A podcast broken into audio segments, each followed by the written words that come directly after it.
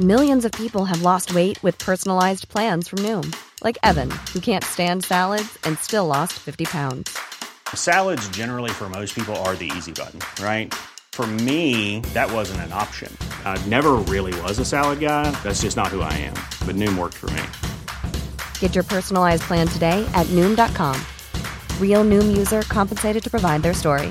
In four weeks, the typical Noom user can expect to lose one to two pounds per week. Individual results may vary. Bonjour à tous et bienvenue dans l'heure des pros. Nous sommes ensemble jusqu'à 11h. Je vous présente mes invités dans un instant. Nos débats, évidemment, juste après l'essentiel de l'actualité. Quentin Grébel. C'est un conseil que l'on répète chaque année, ne pas prendre le volant après avoir consommé de l'alcool. Pourtant, d'après un sondage, 7 Français sur 10 envisagent de mauvaises solutions sur le trajet retour après avoir bu. Pour rappel, la limite d'alcool autorisée est de 0,5 g par litre de sang. Conséquence de la triple épidémie qui sévit actuellement en France, 10 hôpitaux de Savoie et de l'Ain activent le plan blanc. Leurs services d'urgence sont submergés, les temps d'attente dépassent même parfois les 10 heures. Certaines interventions vont donc être partiellement déprogrammées. La mesure s'appliquera jusqu'à mardi avant d'être réévaluée. Et enfin, Vivienne Westwood, créatrice star de la mode britannique, est décédée hier soir à l'âge de 81 ans au sud de Londres. Surnommée l'impératrice du punk, Vivienne Westwood demeure une créatrice de mode ultra politisée. Elle était notamment connue pour son engagement environnemental. En 2008, elle avait incité les consommateurs à ne pas constamment acheter des vêtements. L'heure des pros avec aujourd'hui autour de la table Philippe Bilger. Bonjour. Philippe Bilger, soyez le, bienvenu. J'accueille également Dominique Jamais, Eric Nolot et Laurent Geoffrin. Bienvenue à tous les quatre euh, messieurs. On commence évidemment avec euh, cette euh, information qui fait la une de l'actualité depuis hier soir. Il était une, une, légende, un roi considéré comme le meilleur footballeur au monde. Pelé est mort et ce sont des centaines de millions de personnes qui, à travers le monde, sont désormais entrées en deuil. Trois jours de deuil national ont d'ailleurs été décrétés au Brésil. Reportage sur place. Pelé s'est éteint, des Brésiliens de tout âge se rejoignent. Un moment de communion devant une banderole qui résume l'ampleur de l'hommage qui lui est rendu. Le roi est devenu éternel. Pour nous, Pelé n'était pas qu'un simple sportif. Il faisait partie de nos vies. J'ai l'impression d'avoir perdu un membre de ma famille. Ce n'était pas un simple joueur de foot. Durant ces 40 dernières années, Pelé est devenu un mythe. Et qu'ils arborent le maillot de Santos, équipe où Pelé a évolué presque toute sa carrière, où les couleurs d'un club rival, tous partagent la même peine. C'est très triste d'entendre cette nouvelle. Pelé, le roi du football, c'est une perte inestimable. Nous sommes très tristes. Je pense qu'il est l'une des plus grandes idoles du football, non seulement pour les Brésiliens, mais pour le monde entier. Nous savions qu'il souffrait et il va beaucoup nous manquer. Devant le stade de Santos, les fans ont poursuivi leur hommage toute la nuit. Le mythique stade du Maracana, lui, s'est illuminé, tout comme la statue du Christ rédempteur. Un deuil national a été décrété pour trois jours, avant l'enterrement du roi, prévu mardi. Premier tour de table, euh, première question pour vous, Philippe Bilger. Qu'est-ce qu'il représentait, Pelé? Alors, j'avais 15 ans quand je l'ai vu jouer pour la première fois en 58. Euh, pour moi, c'était à la fois, pardon de, proférer un certain nombre de banalités, Johan, footballeur génial, un homme qui en définitive n'avait pas démérité, euh, même s'il a connu quelques petites polémiques, un sourire éclatant, et comme l'a dit hier soir un intervenant sur votre chaîne, euh, il est extraordinaire de voir que cet homme qui termine sa carrière sportive en 1971 est resté dans la tête des gens d'une manière euh, éblouissante. Et c'est assez phénoménal sur ce plan-là. Et on se rend compte que notre monde a si peu de liens véritables que la mort d'un footballeur génial va peut-être représenter une occasion de concorde absolue. Dominique Jamais. Eh ben, euh, dire un roi, c'est faible. C'est un dieu, tout simplement. On avait eu des répétitions, euh, il se trouve qu'on a eu des répétitions récentes avec le culte rendu à Maradona lorsqu'il est mort, il y a quelques, quelques semaines, quelques mois. Et puis euh, le triomphe de Messi après la Coupe du Monde. Et on vérifie à l'occasion de la mort, de, de la disparition de Pelé, que le football est bien à l'heure actuelle la seule religion planétaire, la seule religion universelle. Oui, Maradona qui est mort effectivement il y a deux ans, et c'est vrai que ça avait été un, événement planétaire également, et là, un, deuil mondial s'était emparé de, tous les supporters et au-delà des supporters. C'est ça, qui est aussi très intéressant. Et quand je dis Dieu, euh, on a vu des gens rendre un culte à hum. Maradona. Eric Nolot ben, C'est-à-dire qu'à partir du sacre de Pelé en 58, tous ceux, qu'ils soient amateurs ou professionnels, qui ont une fois poussé un ballon sur un terrain de football l'ont fait dans son ombre, dans l'ombre de ce nom en deux syllabes Pelé. C'est-à-dire que c'était le football, il, symbolisait le football par excellence et tout était jugé par rapport à Pelé. Chaque fois qu'un joueur d'exception apparaissait, on le, comparait, à Pelé. Est-ce qu'il est meilleur que Pelé? Est-ce qu'il est aussi grand que Pelé? Ça a d'abord été euh, Cruyff, ensuite euh, ça a été plus tard euh, Maradona, ça a été Zidane, ça a été même Mbappé. On oublie Di Stefano. Di Stefano, mais qui était avant, qui a été complètement effacé, le pauvre. Lui, des, qui, des joueurs qui ont tous voulu porter le numéro de Pelé, par ailleurs, le numéro 10. Voilà, exactement. Et à chaque fois qu'un grand joueur apparaît, on le compare à Pelé. Donc c'est la référence mm. par excellence. Et on, parle de roi, et c'est le moment de réactiver la fameuse théorie de Kantorowicz, j'ai deux corps du roi. Il y avait, il y avait le corps physique euh, de, enfin, civil, si j'ose dire, de, de, Pelé, un cancer du côlon, quelqu'un qui a énormément souffert, mais il y avait tout le temps dans le souvenir des gens, mm. ou dans le fantasme des gens parfois, le corps glorieux de Pelé sur un terrain qui, lui, ne vieillit pas. Euh, Laurent Geoffrin, est-ce que Pelé, après sa disparition, va demeurer cette référence dont parle Eric Nolot? Je crois parce qu'il défendait une cause dans le football. Pas une cause politique ou sociale, mais une cause dans le football. À l'époque de Pelé, il y avait une tendance dans le football européen qui était incarnée par l'équipe italienne principalement, euh, pour un football défensif, dur, euh, qui, était fondé essentiellement sur la force, sur la vitesse. il y avait des joueurs très talentueux, mais le système de jeu était défensif. Ce qui rendait les matchs souvent très ennuyeux, parce qu'il n'y avait pas beaucoup de buts, et c'était un combat de tranchées. Et, Pelé a résisté à ça. Même au début de sa carrière, euh, je crois que ses propres entraîneurs disaient mais arrêtez de faire des, arabesques et des, et, des raffinements techniques, comme ça, ça sert à rien, il faut passer le ballon et puis il faut marquer des buts. Or, il a démontré que justement, le talent, l'invention, la création footballistique permettait de marquer beaucoup de buts, puisqu'il a le record du nombre de buts qu'on n'ait jamais marqué dans, dans une carrière. Et, donc, c'est la défense de l'intelligence du football contre la force. Et, ça a été symbolisé par la finale de 1970 au Mexique, où on a la finale euh, Brésil-Italie. Vous avez deux conceptions du football qui s'affrontent et in fine, ben, les bons gagnent et les méchants perdent. Finale de 1970, finale euh, historique, légendaire, qui fait la une de, la presse aujourd'hui. On, va voir ces, unes précisément, avec des photos de, cette euh, finale. Times qui publie donc cette photo, photo historique que tout le monde évidemment a en mémoire et connaît. Même photo de cette même finale 1970 à la une du, Guardian. Et puis on va voir la, une de, l'équipe aujourd'hui avec ce titre, ce titre simple. Il était un roi, évidemment, l'ensemble de la presse qui, qui rend hommage à Pelé. Philippe Bilger, vous, vous, vouliez intervenir Je voulais, pardon, euh, à chaque fois je suis frappé, mais l'événement mondial que représente la mort de Pelé peut renvoyer à nos propres vies. Je suis frappé de voir à quel point une affliction universelle pourrait laisser croire que on espérait une éternité, quoi, euh, comme si la mort qui survient était une surprise. Et au fond, c'est quelque chose d'assez hallucinant sur le regard qu'on porte sur notre condition humaine. Oui, c'est quelque chose euh, auquel on assiste, j'allais dire souvent.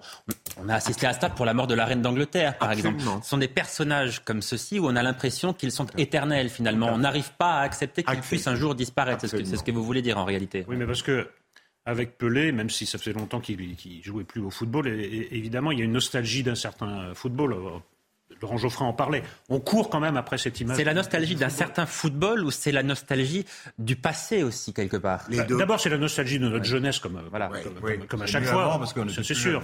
Mais ensuite, on court quand même. Et le Brésil court après le mythe de, Pelé. Ils ont essayé de refaire du football à la brésilienne. À chaque, Coupe du Monde, on se dit on va retrouver le Brésil. On l'a jamais retrouvé. Ce sont des, des joueurs qui, contrairement à Pelé, jouent en Europe Il n'a jamais euh, joué en dehors de Santos et puis il a fait une fin de carrière euh, à, à New York, mais enfin ça comptait pour ça comptait pour rien. Donc c'est quelqu'un qui est resté brésilien. Maintenant, les Brésiliens sont des joueurs très euh, voilà qui passent par les écoles européennes et on n'est plus dans ce football très créatif. Neymar a un peu repris cette tradition, mais enfin on, on court après cette nostalgie. Quand même. Messi, Messi, Il y a- il y a quelque, chose- il y a quelque chose peu qui témoigne.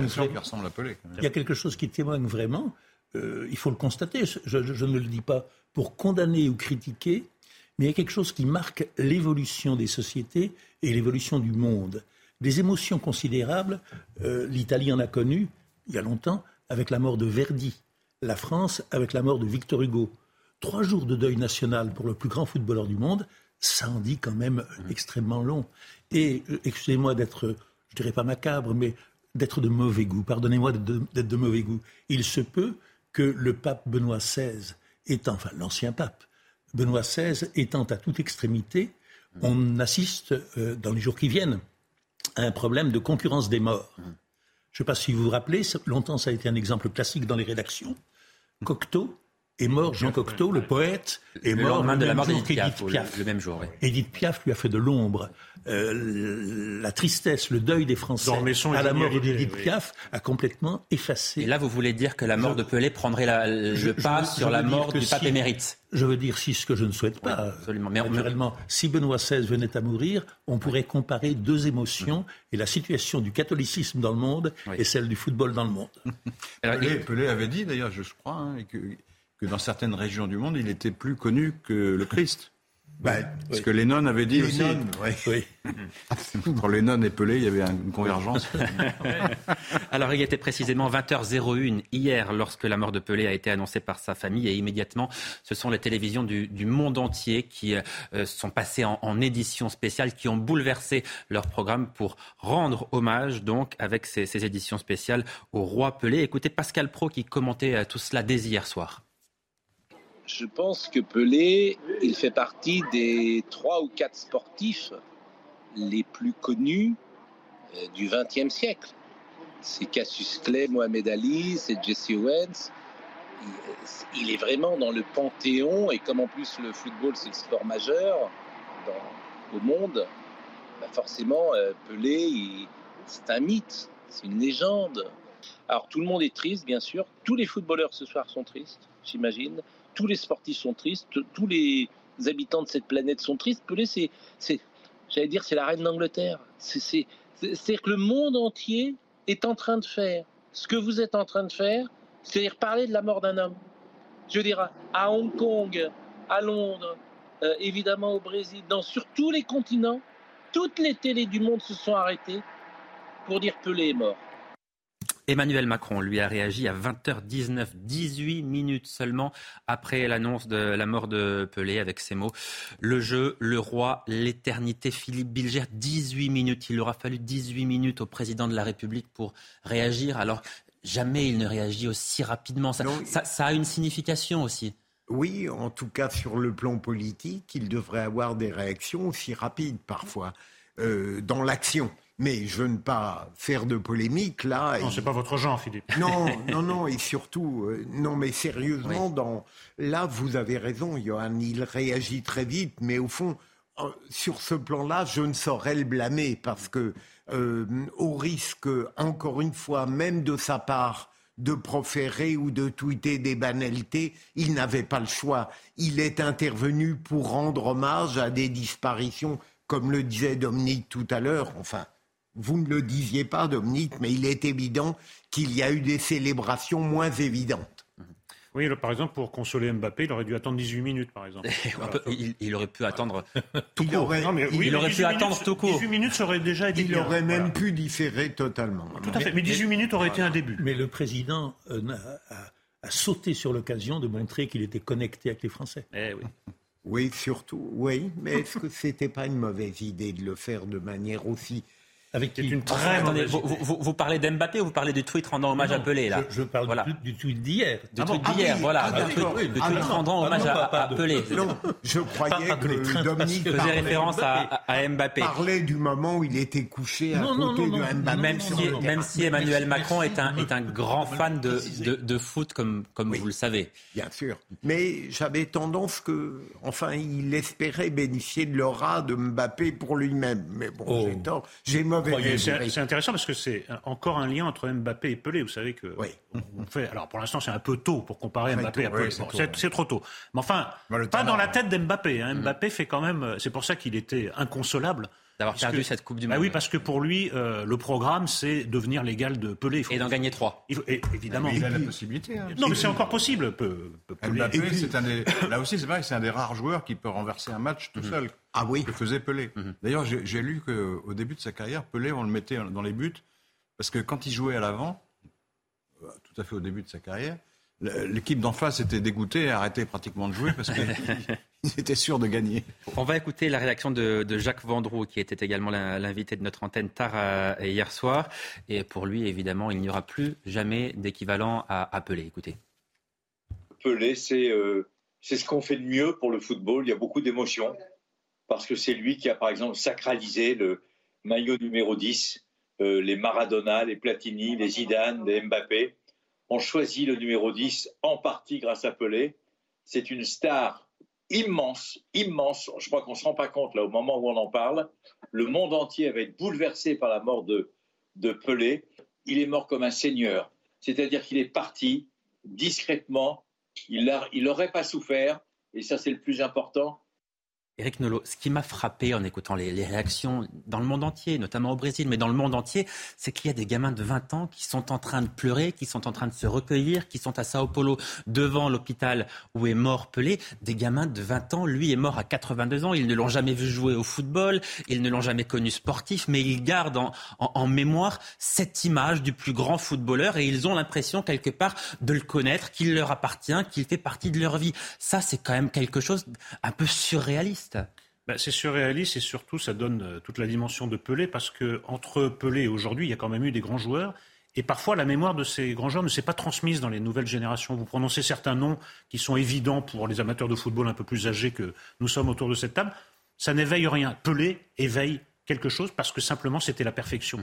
Et c'était plus que le, c'était plus que le football parce que c'était plus que l'efficacité. Il a marqué mille et quelques buts, ce qui est une statistique effarante. Mais même quand il ratait des buts, c'était un événement. Je pense que c'est le seul joueur dont on montre les ratés comme, comme des chefs-d'œuvre. Donc il y a quelque chose d'unique.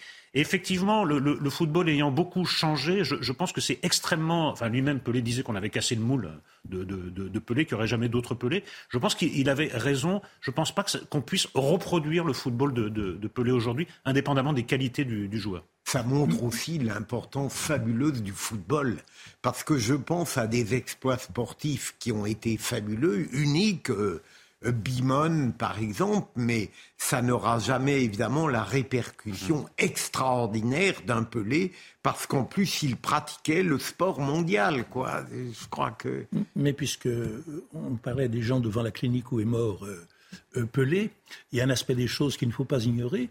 L'Argentine et le Brésil sont des pays dont l'histoire politique ou la santé économique ne donne pas à leurs habitants tous les jours des raisons de se réjouir. Et Pelé au Brésil, comme Maradona en Argentine, étaient des gens qui honoraient leur pays, qui euh, faisaient que les Argentins, les Brésiliens, les jours où, Pelé euh, gagnait la Coupe du Monde, par exemple, se sentaient fiers et, Et- heureux d'appartenir à la nation qui illustrait. Et Pelé. symbole aussi sans doute de l'ascenseur social qui, dans ces pays-là, est quelque chose d'extrêmement difficile, Laurent Geoffrin. C'est vrai, et en même temps, le, le- Pelé s'est toujours gardé de, euh, de formuler des opinions euh, politiques ou sociales. Bon, il avait un discours humaniste et sympathique, mais et, et- et- et son attitude à l'égard des, des pouvoirs euh, dans son pays, au Brésil, était hum, bah, je, suis, je suis légitimiste, quoi. ils sont au pouvoir, bon, bah, je, je suis avec eux. quoi. Alors bon, quand c'est une démocratie, c'est- pas grave, mais il a même fait ça avec, au départ avec les, un dictateur féroce. et il a même dit, d'ailleurs, je crois, à la fin de, vers la fin de sa vie, oui, je pouvais pas ignorer qu'il y avait beaucoup de gens qui étaient torturés dans mon pays, mais il n'en a pas parlé à l'époque. Et euh, donc il était en fait du côté du manche euh, politiquement.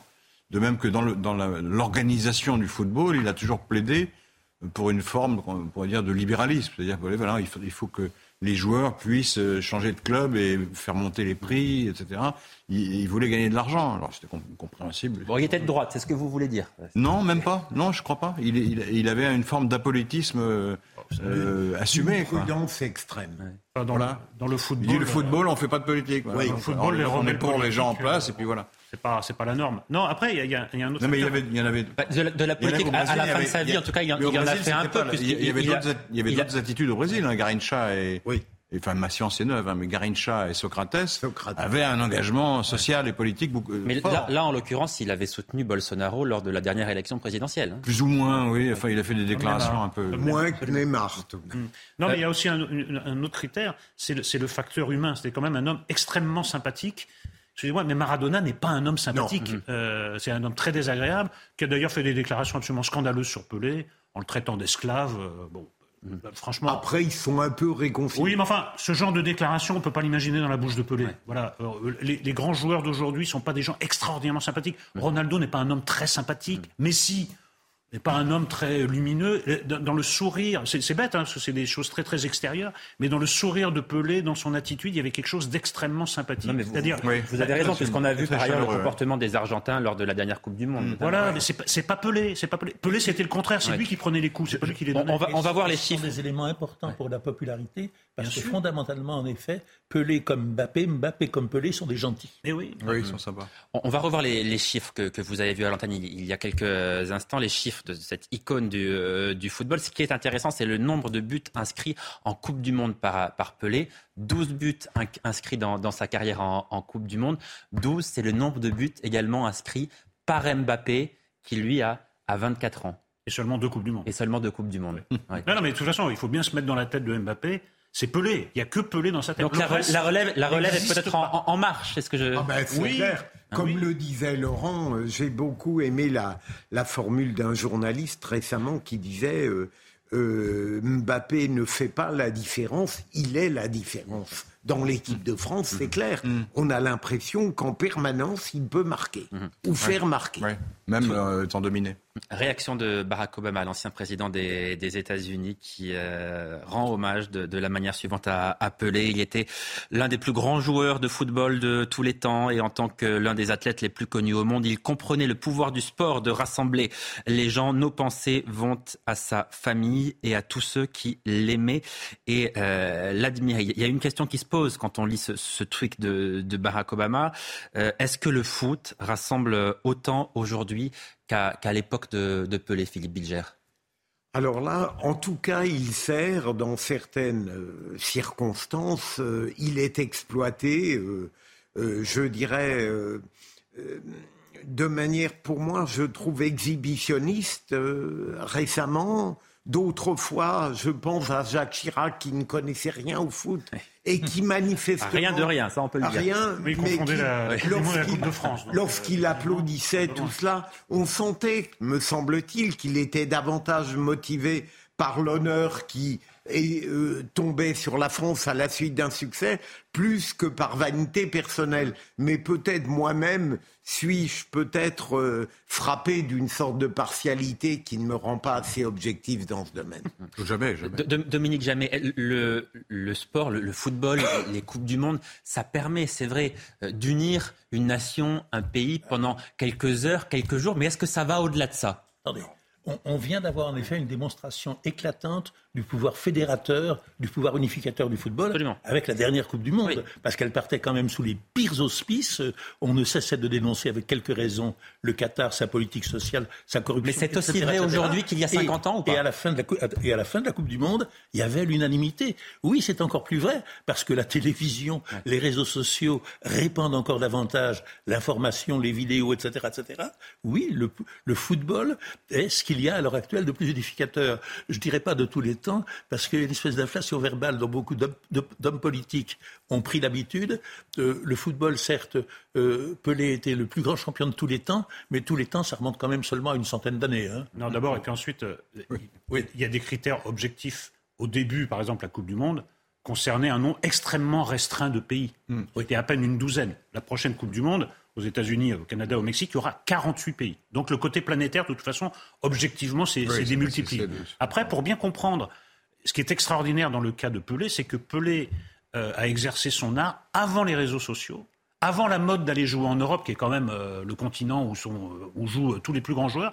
Donc il a acquis une aura planétaire, alors que personne ne le voyait jouer en, en- en réalité. Parce que là, maintenant, les grands joueurs, vous ouvrez la télé, il y a des matchs euh, en, en permanence. Pelé, s'il jouait aujourd'hui, bon, d'abord, euh, le prix de son transfert, euh, c'est Neymar à côté, ce serait les pièces jaunes. Et, et- et ensuite, vous le verriez jouer trois fois par semaine, alors que on- nous, moi, pour ma génération, on a vu très très peu Pelé. Pelé, c'était plutôt l'aura de la légende, plutôt que l'aura née euh, à force de le Et regarder. pourtant, il, il a joué, stade. il a joué plus de 1300 matchs dans sa carrière. hein. Oui, mais à Santos, à Oui. Santos au Brésil. Oui, c'est ça.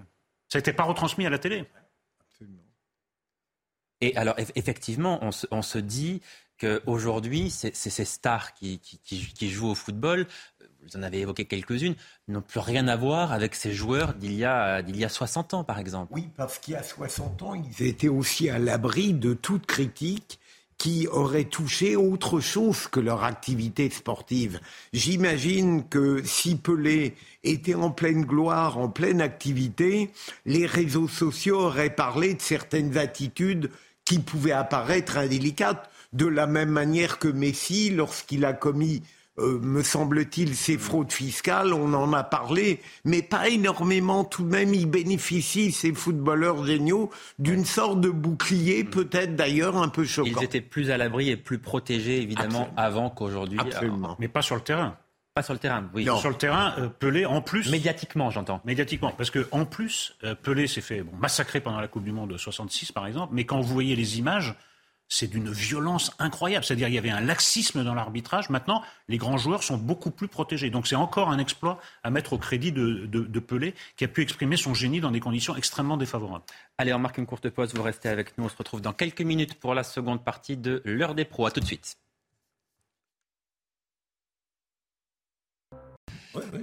De retour dans l'heure des pros, toujours avec Dominique Jamello, Eric Nolot, Laurent Geoffrin et Philippe Bilger. On continue nos, nos débats dans un instant. On va parler de la situation sanitaire en France. Les hôpitaux, certains d'entre eux en tout cas, qui sont au bord de la, de la rupture avec cette triple épidémie qui nous touche euh, en ce moment. On parlera du Covid également, de la situation euh, en Chine. Faut-il ou non rétablir des tests à nos frontières pour les personnes arrivant de Chine? On en parle dans un instant, juste après l'essentiel de l'actualité. Quentin Grébel.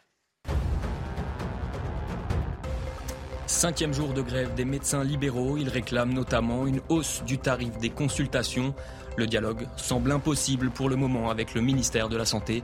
Les médecins ont d'ores et déjà annoncé qu'ils prolongeaient le mouvement jusqu'au 7 janvier.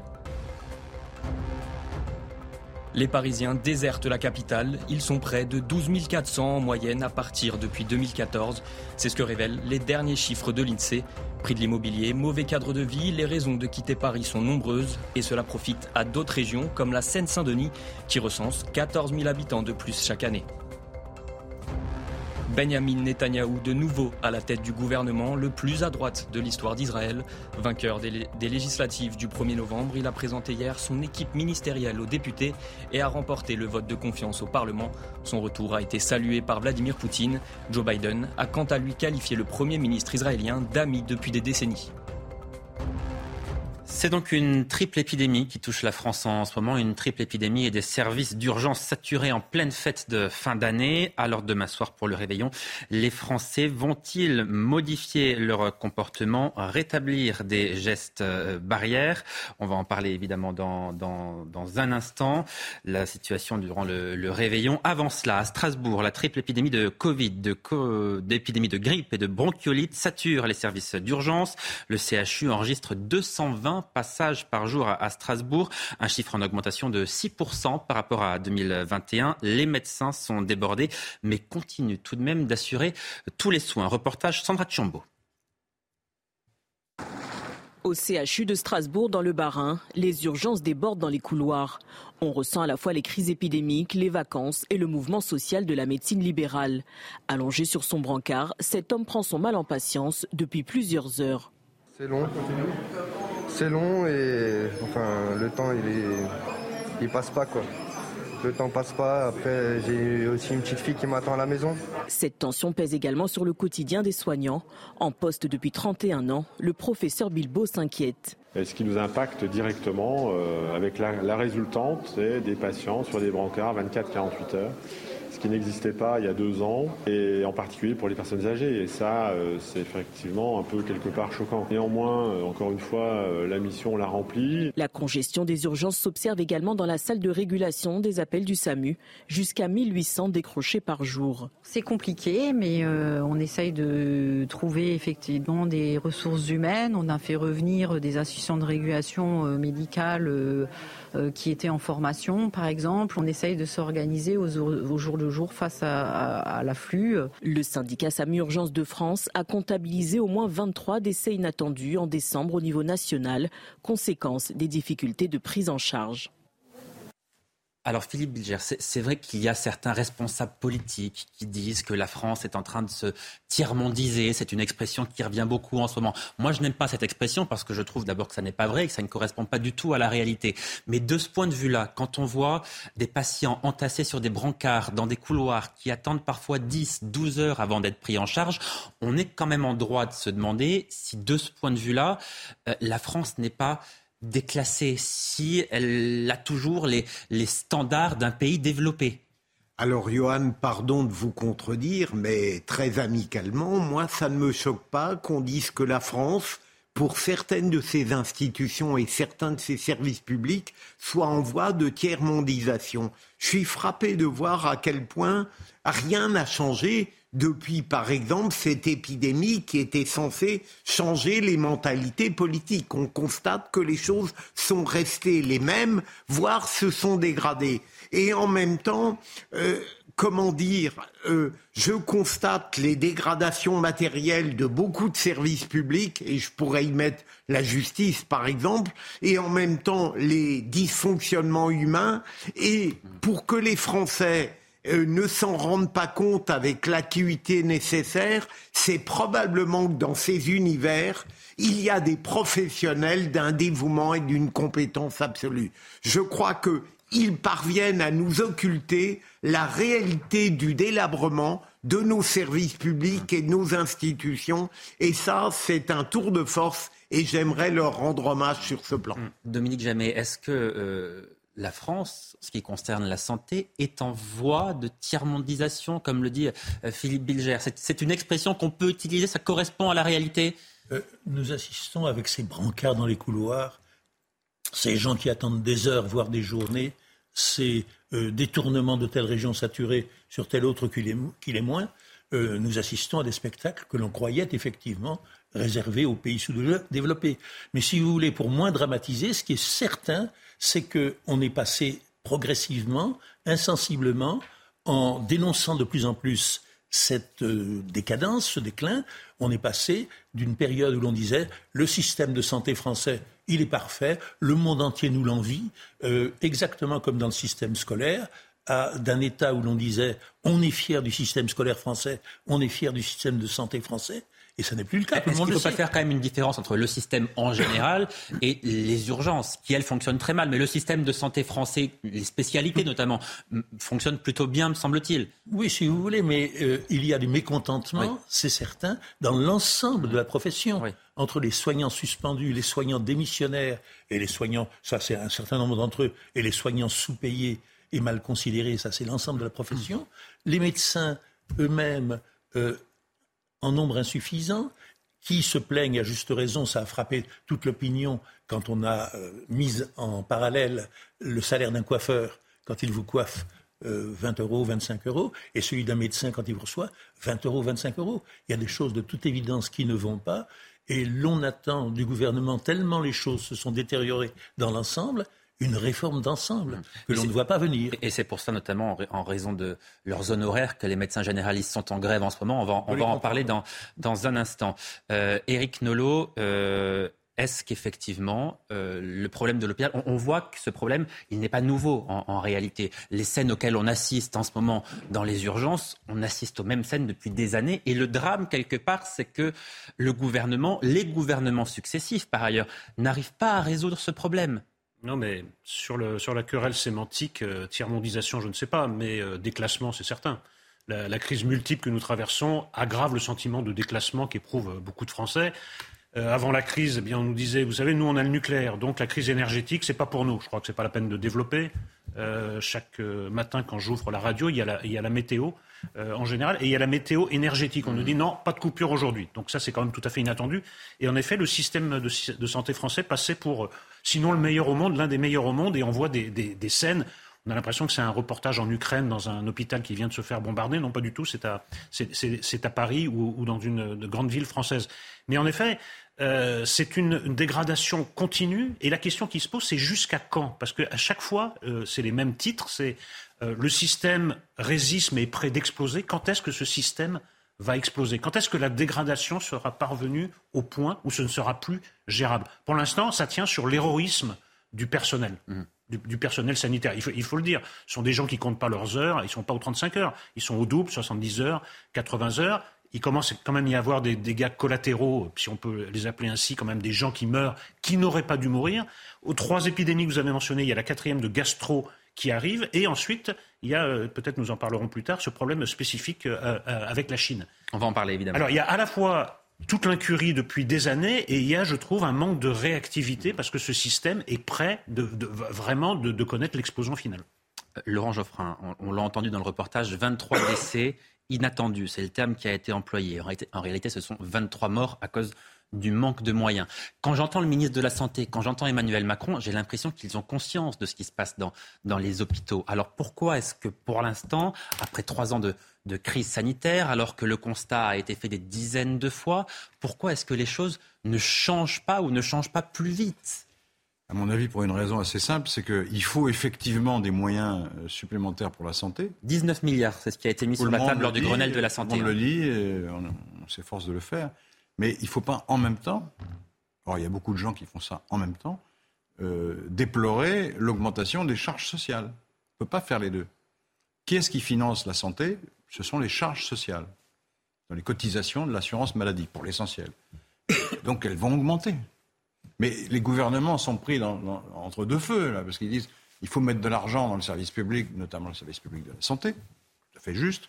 Mais euh, il ne faut pas non plus. On peut peut-être charger... faire des économies ailleurs, c'est une bah, possibilité ailleurs, quand oui, même. Bah oui, ailleurs, c'est-à-dire sur l'armée, sur la police, sur le sur quoi? Sur l'enseignement? Le, le, gouvernement pourrait euh, vous répondre euh, sur la réforme, avec la réforme des retraites. Emmanuel Macron l'avait justifié comme ça au début, par ailleurs. Ah bah ça, c'est un argument pour, pour oui. réformer les retraites. Mais euh, comme vous le savez, il y a des contre-arguments sur la question des retraites qui sont également assez forts. Et, et, et l'opinion publique n'est pas très favorable à cette réforme. Hein. Et, et, donc là, il y a des contradictions dans les discours. Donc vous dites, on n'a pas l'argent. Ben, si, on l'a, mais il faut le prendre quelque part. Philippe Bilger. Mais je suis frappé. Euh, alors, encore une fois, euh, ce pouvoir, enfin, en l'occurrence, le ministre de la Santé, euh, a parfois des déclarations étranges et, me semble-t-il, contradictoires. Je me souviens qu'il y a un ou deux mois, il avait dit le système de santé est très bon. Ensuite, il, il faut le refaire de fond en comble. Et apparemment, en janvier, il va proposer un nouveau projet sur ce plan-là. Est-ce que euh, on est bien persuadé du côté du pouvoir politique que cet univers-là va très mal et qu'il faut le prendre à bras le corps et en tenant compte des contraintes, vous avez raison Laurent, qui sont celles d'un pouvoir. On ne peut pas tout dépenser, mais il faut accepter le fait que ces services publics fondamentaux sont en délabrement. La prise de conscience, si elle n'est pas faite ne permettra pas les métamorphoses Philippe, que tout Philippe, le monde a. Pardon, mais on, on, a des ministres de la Santé, l'actuel, le précédent, qui sont des médecins. Donc on peut et quand même imaginer et espérer même qu'ils ont conscience de la situation. Moi, je pense que c'est une erreur, Johan. Je, Vous je pensez qu'ils ne savent pas ce qui se passe dans les non, hôpitaux Mais quand ils ne sont jamais... pas médecins, les médecins disent oui, il n'y connaît rien, il n'a jamais euh, soigné je jamais personne. été, Je n'ai jamais été partisan, mais très modestement, du fait de choisir comme responsable d'un département ministériel quelqu'un qui apparemment s'y connaissait. En matière de justice, on a eu Arpaillange qui a été le pire garde des Sceaux qu'on a connu. Pourtant, il y en a eu d'autres, j'arrête là, qui, qui ne sont pas bons. Donc, ça n'est pas forcément une bonne idée de prendre quelqu'un qui croit s'y connaître. Un politique qui s'investit absolument dans le département ministériel, je pense, c'est beaucoup plus efficace. Dominique écoutez, les, les bons jours, euh, on reconnaît en général que la France bénéficie d'un système social, d'aide sociale généreux. On s'en félicite, on s'en enorgueillit, on en bénéficie. Et euh, les mauvais jours, on dit oh là là, mais ça coûte cher. Ce qui est exact, on ne peut pas avoir euh, l'un sans, sans l'autre. Donc c'est pas là-dessus qu'il faut taper. Il semble qu'il y ait un véritable problème de de bureaucratisation de l'hôpital qui nuit à la qualité des soins. Et, la création du médecin administratif est quelque chose de symbolique et d'assez absurde. Mais euh, ce n'est pas, dans ce domaine comme dans d'autres, par euh, je ne sais quel ruissellement d'argent qu'on va en sortir. À un certain moment, très sagement, Emmanuel Macron avait dit, il faut réindustrialiser la France, on sortira par le haut des diverses crises qui nous affectent si l'économie se porte mieux. Ça me paraît une évidence et à l'heure actuelle, ça n'est évidemment pas le cas. Non, mais deux, choses. Il me semble d'abord que pour euh, entreprendre une réforme, changer un système, il faut d'abord avoir conscience de la réalité et donc sortir du déni de réalité. Ça prend parfois beaucoup de temps. Enfin, parfois la lumière vient. Monsieur Ndiaye, par exemple, notre ministre de l'Éducation, il n'a pas vu la Vierge, mais là, il a vu l'effondrement du système. Il a fini par le reconnaître. Ça fait quand même des dizaines euh, d'années que des gens disent que le niveau s'effondre, qu'on nous dit le contraire, et c'est la même chose dans la santé. Là aussi. François Braun reconnaît l'effondrement de l'hôpital. Il l'a dit avec ses mots. Oui, mais enfin, euh, ap- après un, après un déni de plusieurs années. Ensuite, on prend des mesures qui vont exactement à l'encontre de ce qu'il faudrait faire. Par exemple, on nous dit dans les métiers en tension, par exemple c'est le cas des infirmières, on va avoir euh, recours à l'immigration. C'est-à-dire que vous allez faire venir des gens qui, eux, vont se contenter des salaires les plus bas, ils ne discuteront pas, donc les, les salaires seront tirés vers le bas. Donc, vous ne résoudrez pas le problème global de, de- de l'absence de vocation. Et en plus, un médecin m'a expliqué que même ça, ça ne marche pas, parce que certains, certains euh, pays envoient, par exemple, il y a pas mal d'infirmières espagnoles qui, au bout de six mois, jettent l'éponge. Donc même ça, voilà. Donc il faut. Disons que c'est la l'objectif de la loi immigration qui sera présentée en janvier et qui prévoit notamment de délivrer des titres de séjour à des médecins étrangers qui viendront exercer en France. C'est ce à quoi vous faites référence. Je fais ça, je fais, et surtout pour le cas des infirmières qui sont très mal payées, et on est en train d'organiser un système qui va pérenniser ces salaires bas. Donc on va à l'encontre de ce qu'il faudrait faire. Donc je, je- on n'en est même pas au stade de M. Ndiaye. Je pense qu'ils n'ont pas, contrairement à ce qu'on disait tout à l'heure, je pense qu'ils n'ont pas pris conscience de la Et situation. oui, mais comment faire? Parce il faut 10 ans, parfois plus, pour former un médecin. Donc, si on veut des médecins, déjà plus empêchons, médecins mais empêchons déjà les infirmières Ouais. de partir en les payant décemment.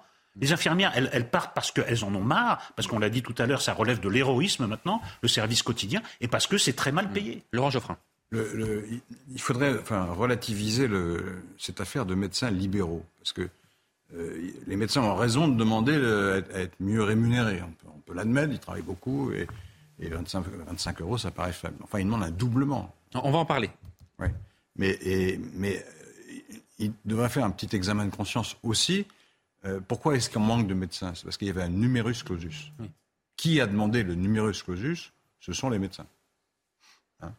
Ça, c'est vrai. Donc euh, c'est- s'il n'y a pas assez de médecins, euh, les médecins eux-mêmes ont participé parce qu'ils ils considèrent que si on met- si on- s'il y a trop de médecins, le revenu moyen. Ça reste néanmoins une décision politique. C'est le Comment politique qui prend la décision. oui, mais c'est sous la pression du corps médical, Mm. notamment. notamment. Et, et de la même manière, il y a des déserts médicaux. Hein? C'est vrai, il y a une grande partie de la France où il n'y a pas assez de médecins, il faut faire des kilomètres pour aller se faire soigner, on ne trouve pas le bon spécialiste. Ah bon. Euh, les médecins libéraux refusent toute contrainte en matière de, de droit d'installation. Toute contrainte. Alors que le droit d'installation est limité, par exemple, pour les pharmaciens. Vous mais pas pardon, mais est-ce que ça, ça changerait le problème à Ah oui, ça, l'hôpital Je change- suis pas ça changerait le problème des déserts médicaux, forcément, parce que vous auriez des médecins là où il n'y en a pas aujourd'hui. qu'ils Or, ils refusent toute contrainte. Ils, ils- ils estiment qu'ils ont le droit de s'installer où ils veulent. Ça, c'est le côté libéral. C'est pas l'hôpital. Oui, ça. mais je vous rappelle que ce côté libéral, qui est-ce qui paye? Qui est-ce qui paye? C'est les cotisations. C'est un service public qui paye. C'est la sécurité sociale qui paye les médecins libéraux. Donc ils demandent le beurre et l'argent du beurre. C'est-à-dire, on fait ce qu'on veut, mais on est payé sur fonds publics. Je trouve que c'est un peu exagéré. Et que la question des déserts médicaux demanderait peut-être un, un réexamen. Est-ce qu'un magistrat a le droit de s'installer où il veut? Est-ce qu'un professeur peut s'installer où il veut Est-ce qu'un fonctionnaire, euh, il dit, ben moi non, moi je vais dans le midi parce qu'il fait plus beau, etc. etc. Non. Donc, le- donc c'est c'est quand même un avantage énorme, ça. Do- Dominique Jamais, pour revenir à, à la situation de l'hôpital, on nous dit il faut trouver l'argent ailleurs, c'est un problème de moyens, etc. On sait que le constat, il est fait depuis des années. Le ministre de la Santé, il pose les mots, les bons mots, me semble-t-il, sur, sur ce que vit l'hôpital. Néanmoins, ça ne change pas. Qu'est-ce que ça signifie? Est-ce que ça veut dire qu'il n'y a pas de solution, qu'on a essayé, qu'on n'arrive pas à améliorer la situation et qu'il faut s'habituer à ce genre de scènes, que ce sont des scènes, des brancards entassés dans des couloirs que l'on va voir durant des années et des années? Pour prendre de problèmes aigus et qui sont différents l'un de l'autre on a d'une part affaire aux déserts médicaux, et là je rejoins tout à fait Laurent Geoffrin, le gouvernement, l'État manque d'autorité, il n'est pas choquant d'obliger, de contraindre des étudiants en médecine, des médecins, à un moment ou à l'autre de leur vie professionnelle, de venir soigner dans les déserts médicaux, comme les professeurs, les instituteurs peuvent être envoyés en province pour être dans des collèges, etc.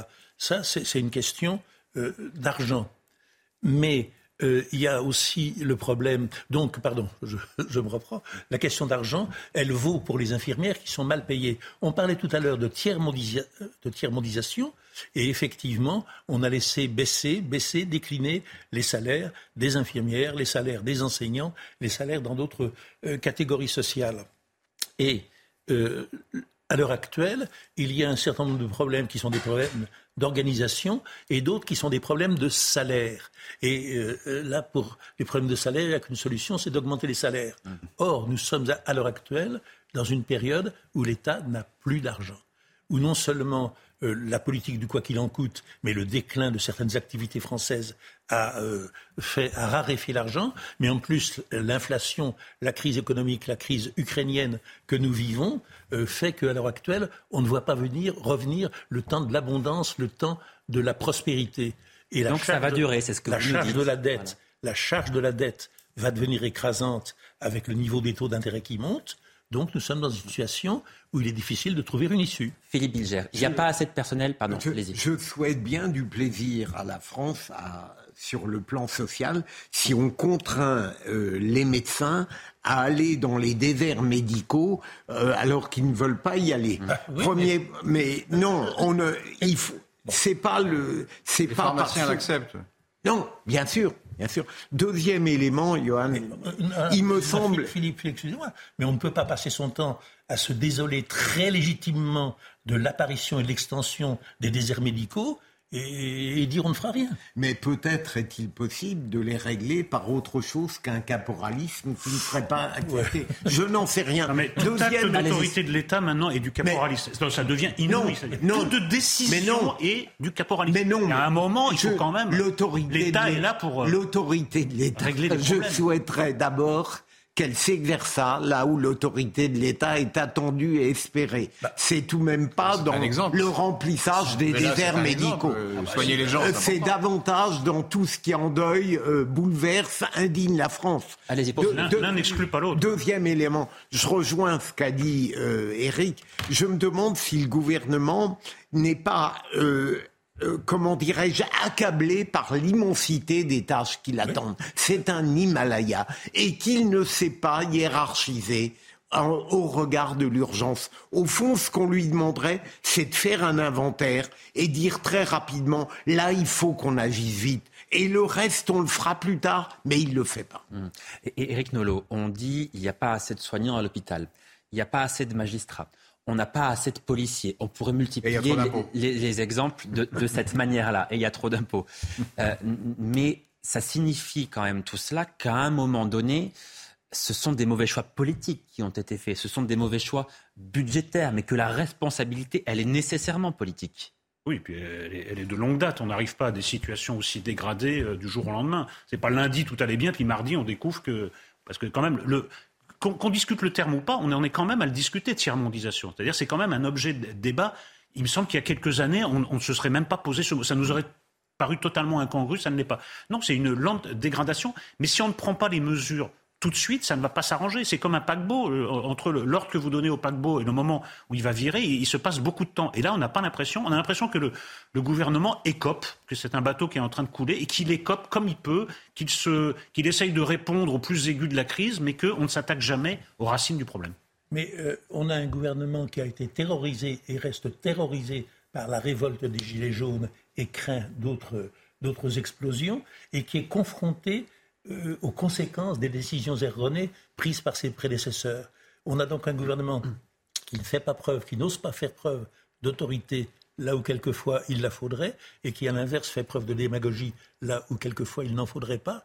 Euh, à la crise sociale, à la tiers-montisation, s'ajoute l'inertie du gouvernement actuel, laquelle, on va, va parler, je crois, tout à l'heure de politique, laquelle est aggravée par le porte-à-faux entre une Assemblée qui a euh, une, entre une majorité qui est minoritaire et une minorité qui n'a pas le pouvoir. C'est une crise systémique, hein. donc euh, c'est tout le système qui est, qui est, à, qui est à, revoir. Mais comme personne n'a de vision globale et qu'on navigue à vue et au jour le jour, euh, voilà. c'est c'est cruel de dire exact, ça après une élection présidentielle, parce que normalement ces questions-là, ça aurait dû être tranché pendant l'élection. Vous dites qu'il n'y a, a voilà. pas de vision. Enfin, oui, on, on, sort d'une élection présidentielle, oui, quand même. C'est dramatique même, ce que vous dites. Pour complexifier, complexifier, un peu la discussion, il faut comprendre d'où ça vient. Pourquoi est-ce que euh, on a essayé de réduire le nombre de lits, par exemple? Dans les hôpitaux. Il y a eu l'épidémie de Covid, mais il n'y a pas assez de lits. Pourquoi il n'y a pas assez de lits Parce qu'avant l'épidémie de Covid, il y avait beaucoup de lits vides. Donc on disait, bah, alors ici il y a des lits vides, on gaspille l'argent. Donc on va réduire le nombre de, lits. Et, l'idée, qui me paraît d'ailleurs assez juste, consistant à dire, il y a des tas de soins qu'on peut faire à domicile. Ça coûte moins cher d'aller soigner les gens à domicile, plutôt que de les faire euh, séjourner une semaine à l'hôpital où il y a tout un, un, appareillage technique et, et, humain qui coûte très cher. Donc on a réduit le nombre de lits à cause de ça. Et pourquoi, et pourquoi on faisait cette politique? Parce que toutes les prévisions de dépenses de santé montraient que ça allait augmenter de 5% par an et que ça allait atteindre des sommets. Donc on a essayé de contenir les dépenses de santé. C'est ça la. Les... Donc, que, on, les a trop contenues. C'est bien ça le problème. C'est qu'à force de les contraindre, si, si, on les a contenus. Les contenir. Tout le problème vient du fait qu'on les a contenus et qu'effectivement après il n'y a plus assez de médecins, il n'y a plus assez de lits mmh. quand l'épidémie s'est déclenchée. C'était pas prévu qu'il y ait une épidémie de Covid. C'est vrai, ça. On peut leur dire qu'ils n'ont oui. pas prévu oui, ça. Mais vrai. Les, les lits que l'on ferme actuellement, c'est pas faute de malades, c'est faute de soignants. Oui. Écoutez maintenant, je... mais la question d'aujourd'hui est différente vu qu'il y a eu entre temps une, je veux pandémie parle, mondiale. Évidemment, ça a changé les données. On, pas prévu les on, on, aborde très rapidement la question de la, la, grève des médecins généralistes, une grève qui euh, se poursuit et qui tombe évidemment au plus mal. On l'a vu avec la saturation des, des services d'urgence. Et pourtant, eh bien, le représentant du collectif Médecins pour euh, demain, qui euh, représente les grévistes, explique qu'il n'a pour l'instant aucun contact avec le gouvernement. Écoutez Sylvain Gonzalez aucune nouvelle de la part euh, de notre ministre de tutelle ou euh, du gouvernement. Nous avons publié euh, hier un communiqué de presse en ce sens, en expliquant que nous n'avons pas de retour, il n'y a pas de discussion, ouverte et nous avons donc décidé de demander euh, une entrevue avec euh, Madame la Première ministre Elisabeth Borne euh, demande que euh, nous avons faite euh, hier. Philippe Bilger, les médecins généralistes sont en grève depuis une semaine. Ça perturbe les services d'urgence. Comment imaginer qu'il n'y ait pas de contact avec le gouvernement? Ça semble improbable. Mais en fait, très souvent, lors des débats, on posait la question qu'évoquait Dominique est-ce que euh, c'est l'influence des gilets jaunes? Est-ce que je crois que ça n'a pas le, le, mouvement des médecins libéraux n'a rien à voir sur le fond avec les gilets jaunes, mais ce que les gilets jaunes ont inspiré.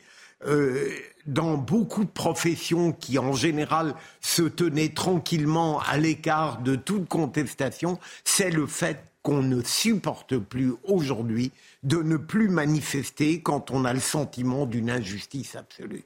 Et je trouve aberrant le fait qu'il n'y ait pas de contact entre le ministre et ses services et ce monsieur s'il dit la vérité. Parce qu'on ne va pas attendre euh, une crise jusqu'au paroxysme pour enfin discuter. Mais, oui. Mais ça ne m'étonnerait pas, Johan. Mais c'est, oui, parce que, pardon, c'est ce qui s'est passé un peu avec la SNCF. C'est-à-dire que pour la grève des contrôleurs, on a fait une réunion de crise le jeudi soir, le jeudi 22 à, à 18h quand c'était trop tard, pour aboutir à une solution. On a l'impression que là, c'est la même chose, que le gouvernement attend le dernier moment pour mettre tout le monde autour Mais de la table. Le parallèle, le parallèle va plus loin. C'est des syndicats débordés par la base qui se raccrochent aux branches. C'est une, une, forme d'irresponsabilité de la grève, parce que la grève SNCF est tombée au pire moment, et là, la grève des, des médecins tombe au pire moment. Et de l'autre côté, un gouvernement, en effet, qui entend pas. Parce que c'est même pire. Les médecins, ils avaient commencé à, à, à, manifester même avant la crise du Covid. Donc c'est pas quelque chose qui se révèle aujourd'hui. Ils attendent le 22 Largement. décembre pour la SNCF, et ils attendent, euh, même pas, ils attendent toujours aujourd'hui. Là, là, là, on est en train de toucher à quelque chose de nouveau, d'inédit et de préoccupant Et permettez-moi, pour une fois, c'est exceptionnel, de plaider les circonstances atténuantes pour notre pauvre gouvernement. On l'a vu avec la SNCF, on le revoit avec les médecins. Le gouvernement est habitué à négocier, bien ou mal, avec les syndicats. Mais les syndicats à la SNCF, comme chez les médecins, sont tout d'un coup débordés par des formes inorganisées ou, ou inédites de contestation. Alors est-ce qu'il faut qu'ils continuent à négocier avec les syndicats qui sont débordés, dépassés et discrédités Ou est-ce qu'il faut qu'ils négocient avec des collectifs sans légitimité électorale qui viennent de se former, qui se forment, qui grossissent et qui, euh, comment dirais-je, décident de la grève sans en avoir la légitimité? Laurent Geoffrin, 30 secondes. Moi, je ne crois pas que les, les, les coordinations, euh, ça a commencé avec les coordinations il y a longtemps, euh, toutes ces formes inorganisées de contestation, euh, ce n'est pas forcément un progrès. Parce qu'on n'arrive pas à négocier. Euh, on ne sait pas si c'est les gens qui sont, qui sont là sont représentatifs de quoi que ce soit. Donc le gouvernement euh, et, et le gouvernement a le 22 l'habitude, le de négocier avec les syndicats. S'il si, s'il lâche tout à, à des gens qui ne sont pas syndiqués, il, il délégitime encore plus les syndicats. Allez, on Donc marque il, est, une- il est coincé devant, une, devant un dilemme insoluble. Là. On, on marque une courte pause. Vous restez avec nous. On se retrouve. Pardon. pour savoir ce qui se passe en France. Une très courte pause. On continue ce, ce débat passionné et passionnant dans un instant. Donc pour la troisième partie de, l'heure des pros. À tout de suite. Bienvenue dans la troisième partie de l'heure des pros. La suite de nos débats dans un instant, juste après le rappel des titres. Quentin Grébel. Le roi est mort, la légende du foot Pelé s'est éteinte hier à Sao Paulo au Brésil. Seul joueur à avoir remporté trois fois la Coupe du Monde, Pelé avait été désigné athlète du siècle en 1999. Il a succombé à un cancer à l'âge de 82 ans. Un deuil national de trois jours a été décrété, son enterrement est prévu mardi.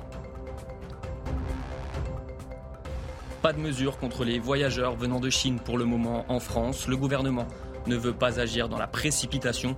Une réunion d'urgence des ministres de la Santé européens s'est tenue hier, mais aucune annonce n'a été faite. De son côté, l'Espagne a rétabli ce matin les contrôles dans ses aéroports pour les voyageurs en provenance de Chine. Et à 24 heures du réveillon, c'est un conseil à ne pas oublier, ne pas prendre le volant après avoir consommé de l'alcool. Pourtant, d'après un sondage, 7 Français sur 10 envisagent de mauvaises solutions sur le trajet retour après avoir bu. Pour rappel, la limite d'alcool autorisée est de 0,5 g par litre de sang.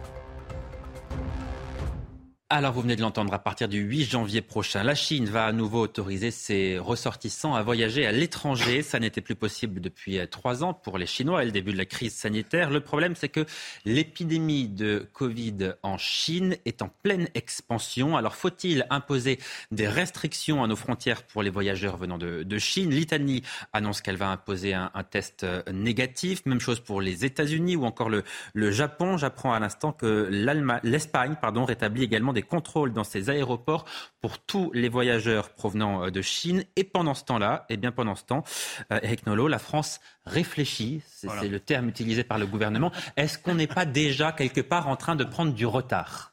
Non, non, mais on est chez les fous, là. Là, là on est chez les fous. Euh, alors d'abord du côté chinois, la gestion du Covid par la Chine, je pense que ce sera enseigné dans les manuels d'histoire pendant des siècles. Mais, mais laissons-les avec ce problème. Parce que je pose la question. On est en train de se demander s'il faut imposer des contrôles vis-à-vis d'un pays où le Covid est en train de flamber dans des proportions mais homériques. On est arrêté le compte à 250 millions puisque les Chinois ne font plus de statistiques. Mais il y a au moins 250 millions de personnes. Donc est-ce qu'il faut laisser entrer sans contrôle potentiellement 250 millions de personnes, alors même qu'ils sont susceptibles de- d'exporter des variants qui pourraient relancer le Covid de manière dramatique, alors même que la Chine va imposer des tests aux gens qui viennent chez eux, et on est en train de se demander s'il faut faire la même chose, et alors même que les pays, un par un, imposent les tests, c'est le cas de l'Espagne, de l'Italie et d'autres. Moi je dis, on est chez les fous. C'est- Poser la question, c'est y répondre. Évidemment qu'il faut des tests. Mais alors pourquoi on ne le fait pas? Pardon, mais ça, ça semble si simple et si par évident. idéologie, par idéologie, parce que tout d'un coup, vous prononcez le mot frontière. Ah, Il y aurait une frontière entre la Chine et la France. On franchirait des frontières. Ça, ne- ça ne doit pas exister. Évidemment que les tests doivent être faits en Chine au départ et que des gens ne peuvent pas embarquer s'ils sont positifs. Enfin, écoutez, c'est le bon sens, mais par idéologie, par aveuglement, on, on tient ces, on, on tient ces raisonnements. Laurent Geoffrin, c'est- l'idéologie, c'est pardon, c'est l'idéologie qui aveugle. C'est de la folie. pas du tout que ce soit de Mais est-ce que c'est l'idéologie qui aveugle les responsables politiques français Il n'a pas du Voilà. gain. Il n'a pas du gain. Je ne crois pas. Alors c'est quoi J'ai lu moi, les avis de. Alors je suis un peu naïf et candide. J'ai tendance à faire confiance aux autorités sanitaires. C'est incroyable. Pardon, pardon, non mais pardon, mais l'Espagne, l'Italie euh, ont les mêmes experts sanitaires, que nous. françaises, pas le gouvernement. Hein, Macron a dit qu'il faudra prendre des mesures. Donc il a pas dit, ils sont plus compétents que les autorités espagnoles. Il n'a pas dit. Bah, ils, adaptent les règles à la situation française. Ils ont un, ils ont un discours. Il faut le lire. Ils disent, écoutez, peut-être qu'on va être contraint de le faire et, et on le fera si c'est nécessaire. Mais ils jugent que ça n'est pas forcément nécessaire pour l'instant. Pourquoi? Parce qu'il y a une immunité euh, en France qui est beaucoup plus forte qu'en Chine, euh, dans la mesure où le vaccin fonctionne. aussi. sur certains variants. Sur le, sur, le, bah, sur le Covid en général, que la population est largement immunisée. Puisque soit les mais gens pardon, Laurent, mais j'entends ce que vous me dites. Mais... Je vais terminer. Soit les gens l'ont eu, soit ils sont vaccinés. Le, le vaccin chinois ne marche pas, et le vaccin français marche plutôt mieux. En tout cas, il marche non, mais on est chez les dingues. Non, on n'est pas chez les dingues. Mais non, le premier Covid. Le premier Covid, c'est la démagogie complète. On a dit, les, quand les, les Italiens médecins disent une chose, mais ça vaut rien. C'est pas vrai. Il suffit de faire comme. Euh, quand les Italiens, ça, c'est de l'idéologie pure et simple. Quand les Italiens ont décrété, le gouvernement a tort par définition. Les médecins, ils sont nuls. En France, allez-y, Eric Nolot. Rien sur rien. Quand Eric Nolot, allez-y. Quand au début de la crise du Covid, les Italiens ont décrété le confinement plusieurs semaines avant nous, on s'est moqué d'eux. C'est eux qui avaient raison. Et le retard que nous avons pris, nous l'avons payé très cher. On est en train de refaire la même erreur. Et on nous expliquait qu'il n'y avait pas de danger, les gens tenaient le même discours que celui. C'est des médecins. Mais non, pas, non, les, autorités politiques, Madame Buzyn. mais Laurent Geoffrin, Laurent Geoffrin, pardon. Laurent Geoffrin, pardon. Mais il y a ce qu'on appelle aussi. Il y a un comité de, de Laurent Geoffrin qui est composé de médecins. C'est pas des gens qui sont je, je vais pas y arriver. à faire n'importe quoi. Je sens que je vais pas y arriver. Laurent Geoffrin, pardon. Mais il y, a un, il y a un principe qui est un principe simple, qui est le principe de précaution. Est-ce qu'on peut pas se dire qu'après trois ans de crise sanitaire, après tout ce qu'on a vécu, non, mais je me dis qu'après trois ans de crise sanitaire et tout ce que nous avons vécu, peut-être que le principe de précaution est un principe qui doit cette fois primer.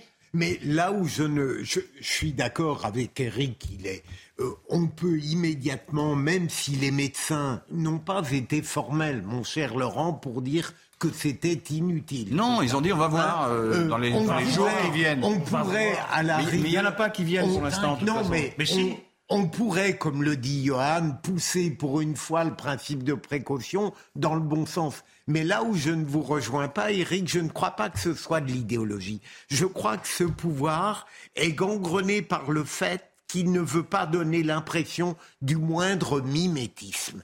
Il veut en permanence donner l'impression qu'il trace son propre sillon et forcément avec du retard. Là où les pays réagissent vite, lui, le fait lentement. Écoutez, euh, partons des faits. Il y a maintenant euh, trois ans que près du quart de l'humanité est euh, confiné. Ça va se desserrer et à partir du 8 janvier, on peut s'attendre à un flux énorme de Chinois qui ont envie de respirer, qui ont envie de sortir. C'est tout à fait normal. Des centaines de milliers, des millions de gens en provenance d'un pays où l'épidémie explose vont transporter avec eux un risque de contagion. C'est tout à fait évident, c'est tout à fait simple. Ils ne sont pas coupables, pas plus que les migrants ne sont coupables de, venir, de vouloir venir chez nous, mais ils sont dangereux. Donc la raison, tout simplement, le bon sens commande de prendre des précautions. Ce n'est pas le moment de faire une expérience comme en laboratoire pour savoir si l'immunité acquise par les Français leur permettra de triompher de toute contagion. Hum. Et d'autre part, comme vous le signaliez euh, en fin de votre intervention, Eric, euh, il y a évidemment, il va y avoir évidemment une pression extrêmement forte des métiers du tourisme, de l'hôtellerie, eh euh, pour les retombées commerciales énormes que l'on attend d'un afflux non contrôlé. Donc le bon sens, c'est contrôlons. On, on, va en parler précisément des, retombées économiques. Un qui est arrivé de Chine dans un pays euh, européen, là ça m'échappe. Je me demande si c'est pas la Grande-Bretagne. Alors c'est un avion qui est arrivé effectivement de Chine qui a atterri à Milan, dans lequel 50% des passagers étaient positifs au Covid. Non mais là, euh, est-ce qu'on est chez les fous ou pas Un passager sur deux dans cet avion. Moi je veux sortir de l'asile. Là on est enfermé dans un asile. Vous, vous laissez arriver sur le territoire européen 50 personnes sur 100 qui sont, qui sont atteints par le virus. Donc ils ont déjà contaminé le reste des gens dans l'avion, à l'aéroport. Et vous dites, bah, c'est pas grave, puisqu'on va attendre encore un peu, on va les laisser se balader dans la nature, puis on va voir ce que ça donne. Il y en a en France bah, déjà des gens qui ont le Covid. Et eh bien alors faut en bah. Alors il faut les, faut les enfermer, ceux-là. Pas du tout. Il faut pas faire venir de nouveaux. On, ne prend aucune précaution particulière pour les Français. Le virus français n'est pas dangereux, le virus chinois est dangereux, c'est ça votre raisonnement? On ne sait pas. Ah, effectivement, on ne sait pas Si les Mais on va sans doute le faire d'ailleurs en plus, parce qu'on discute là, permettez- dans le vide, parce que les on ne- autorités ont dit qu'elles vous allaient permettez, euh, on peut-être le faire. Donc on ne sait On pas. réfléchit, on ne sait pas on. On effectivement enfin, On ne sait pas effectivement pour l'instant si la, la- la forme ou les formes de Covid que vont amener avec eux les touristes chinois sont exactement les mêmes que celles dont souffrent les malades français. Non, mais par vu- ailleurs, pardon. Moi j'ai vu un médecin euh, Oui. qui vient souvent, me semble-t-il, sur ce plateau, qui s'appelle Blachier. Martin Je sais, Blachier. Et lui-même, à moins- alors, c'est un fou, j'imagine, il est fou complètement. Il dit pour l'instant, il n'y a, pas- il y a pas de danger ma- majeur, on peut encore attendre un peu. Et pourquoi les Chinois imposent un test alors Dans l'autre sens Mais parce qu'il y a des pays qui n'ont qui ont pas les mêmes. euh, Ah ouais, bah, qui ont voilà. pas les mêmes euh, pourquoi l'Espagne Pourquoi l'Italie Pourquoi Par ailleurs, il y a- il y, a un problème. Vous, vous- Mais vous évoquez vous êtes l'Italie. très bon en épidémiologie, moi je Eric Nolot, bon, vous, euh, vous évoquez l'exemple de l'Italie. Oui. Effectivement, cet avion s'est posé à Milan. Un passager sur deux était positif. Donc, ils ont été testés à Milan. Qu'est-ce qu'on a fait de ces passagers après? Ils ont été testés positifs. Et après, eh bien, on les a laissés entrer en Italie. On leur a demandé de s'auto-isoler. Est-ce qu'ils le font? On ne contrôle pas. Est-ce qu'ils se baladent dans la nature? Probablement. Donc la question qui se pose, pardon, c'est bien beau de tester, mais qu'est-ce qu'on fait de ces personnes qui, une fois arrivées en France, sont positives? Mais en France, vous, vous les testez j'en On les teste au départ. alors, mais c'est pas, c'est pas ce qui est prévu. Les, les Français et les Italiens qui sont positifs, il faut les confiner aussi alors, dans votre Mais raisonnement. Mais Non mais répondez pardon, ça n'est pas mon raisonnement. Ça, n'est pas mon raisonnement. Pardonnez-moi. hein. Est-ce qu'il faut confiner les malades français? Est-ce Mais que ça, c'est ça- n'est pas l'objet du débat. L'objet, c'est de savoir. Mais non. Pardon, mais pardon, mais vous, vous- trompez lourdement. Les malades chinois si on les le raisonnement de. Laurent vous vous À trompez partir- lourdement, Laurent Geoffrin. À partir du moment où il y a des personnes contaminées en France, eh ben, autant accueillir 250 millions de personnes de plus contaminées. Moi, je, trouve ça un raisonnement dément. Non, je, regrette, mais Mais non mais c'est ridicule. pendant longtemps, vous, vous ne Allez. pouviez pas entrer aux États-Unis 250 millions de sans un test négatif. Allez. Ce n'est pas un État fasciste. Vous ne pouviez pas entrer aux États-Unis sans un test négatif fait en France. Vous n'embarquiez pas dans l'avion. Absolument. C'est tout ce qu'on demande. On Alors, en France aussi. puisqu'on parle de la Chine, il faut quand même voir des, des chiffres, quelques chiffres concernant cette euh, épidémie. Un organisme de contrôle des maladies a recensé la semaine dernière 5500 nouveaux cas positifs par jour en Chine. La Chine, officiellement, revendique 5500 nouveaux cas par jour. Les médecins, eux, estiment qu'il y en a au moins 30 millions par jour. Le gouvernement chinois dit 5000 cas, les spécialistes européens et américains disent au moins 30 millions. Et regardez ce que, ce que dit la Chine, ce, ce communiqué du ministère euh, de la Santé ou l'équivalent euh, chinois. La Chine a toujours publié ses données sur les morts du Covid et les cas graves dans une volonté d'ouverture et de transparence. Euh, Quand on sait ce qui s'est passé durant ces trois dernières années, euh, oui. on, on peut se demander s'ils nous prennent pardon pour des débiles. Excusez-moi d'employer ce mot-là, mais est-ce que c'est pas le cas C'est Orwell, la paix c'est la guerre, euh, la haine c'est l'amour, Et c'est en le même discours temps. Johan, c'est très dommage parce qu'on avait pu avoir l'impression ces dernières semaines que pour la première fois, ce pouvoir dictatorial avait un peu reculé sous une pression populaire. Non, mais est-ce que la Chine se moque de nous depuis trois ans? C'est ça, c'est ça la question qui est posée. La Chine se moque des Chinois surtout. dans les grandes largeurs de- des Chinois et du reste du monde.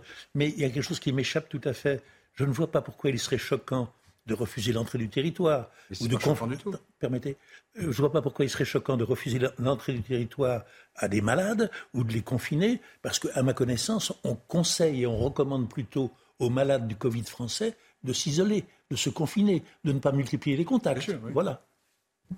Alors, on l'a dit, la, la Chine, évidemment, qui euh, communique avec des, des chiffres qui sont pour, le- Transparence. pour, le, moins, pour le moins mensongers. On peut, on, on peut utiliser ce, ce terme-là. Moi, ça, ça, Tout ça pour vendre un peu plus de bière dans les, dans les cafés euh, français ou chinois ou faire un peu plus on, d'entrée on- au lourd. on- on va y venir, on va y venir dans, dans un instant sur l'aspect économique, qui est un aspect euh, important et que le gouvernement, naturellement, prend en compte dans, ses décisions politiques. Mais on, a vu ce que dit le gouvernement chinois, on a vu les chiffres qui sont trafiqués et très lourdement trafiqués, puisqu'on parle quand même de 30 millions de cas de Covid par jour euh, en Chine. Euh, moi, j'ai l'impression quand même que depuis trois ans, on demande peu de comptes à la Chine. On est quand même très indulgent avec eux. Parce qu'il ne faut pas oublier que la Chine euh, a refusé certaines enquêtes de l'OMS. Au début de l'épidémie, il y a trois ans, la Chine a caché beaucoup de choses à l'Europe, euh, aux États-Unis, aux grandes puissances. Si on avait eu connaissance de ces informations plus tôt, on aurait pu aussi réagir plus tôt. Alors, pourquoi cette indulgence et est-ce qu'il faut demander des comptes à un moment Parce qu'ils ont les à la médicaments, Chine cher ami. Voilà.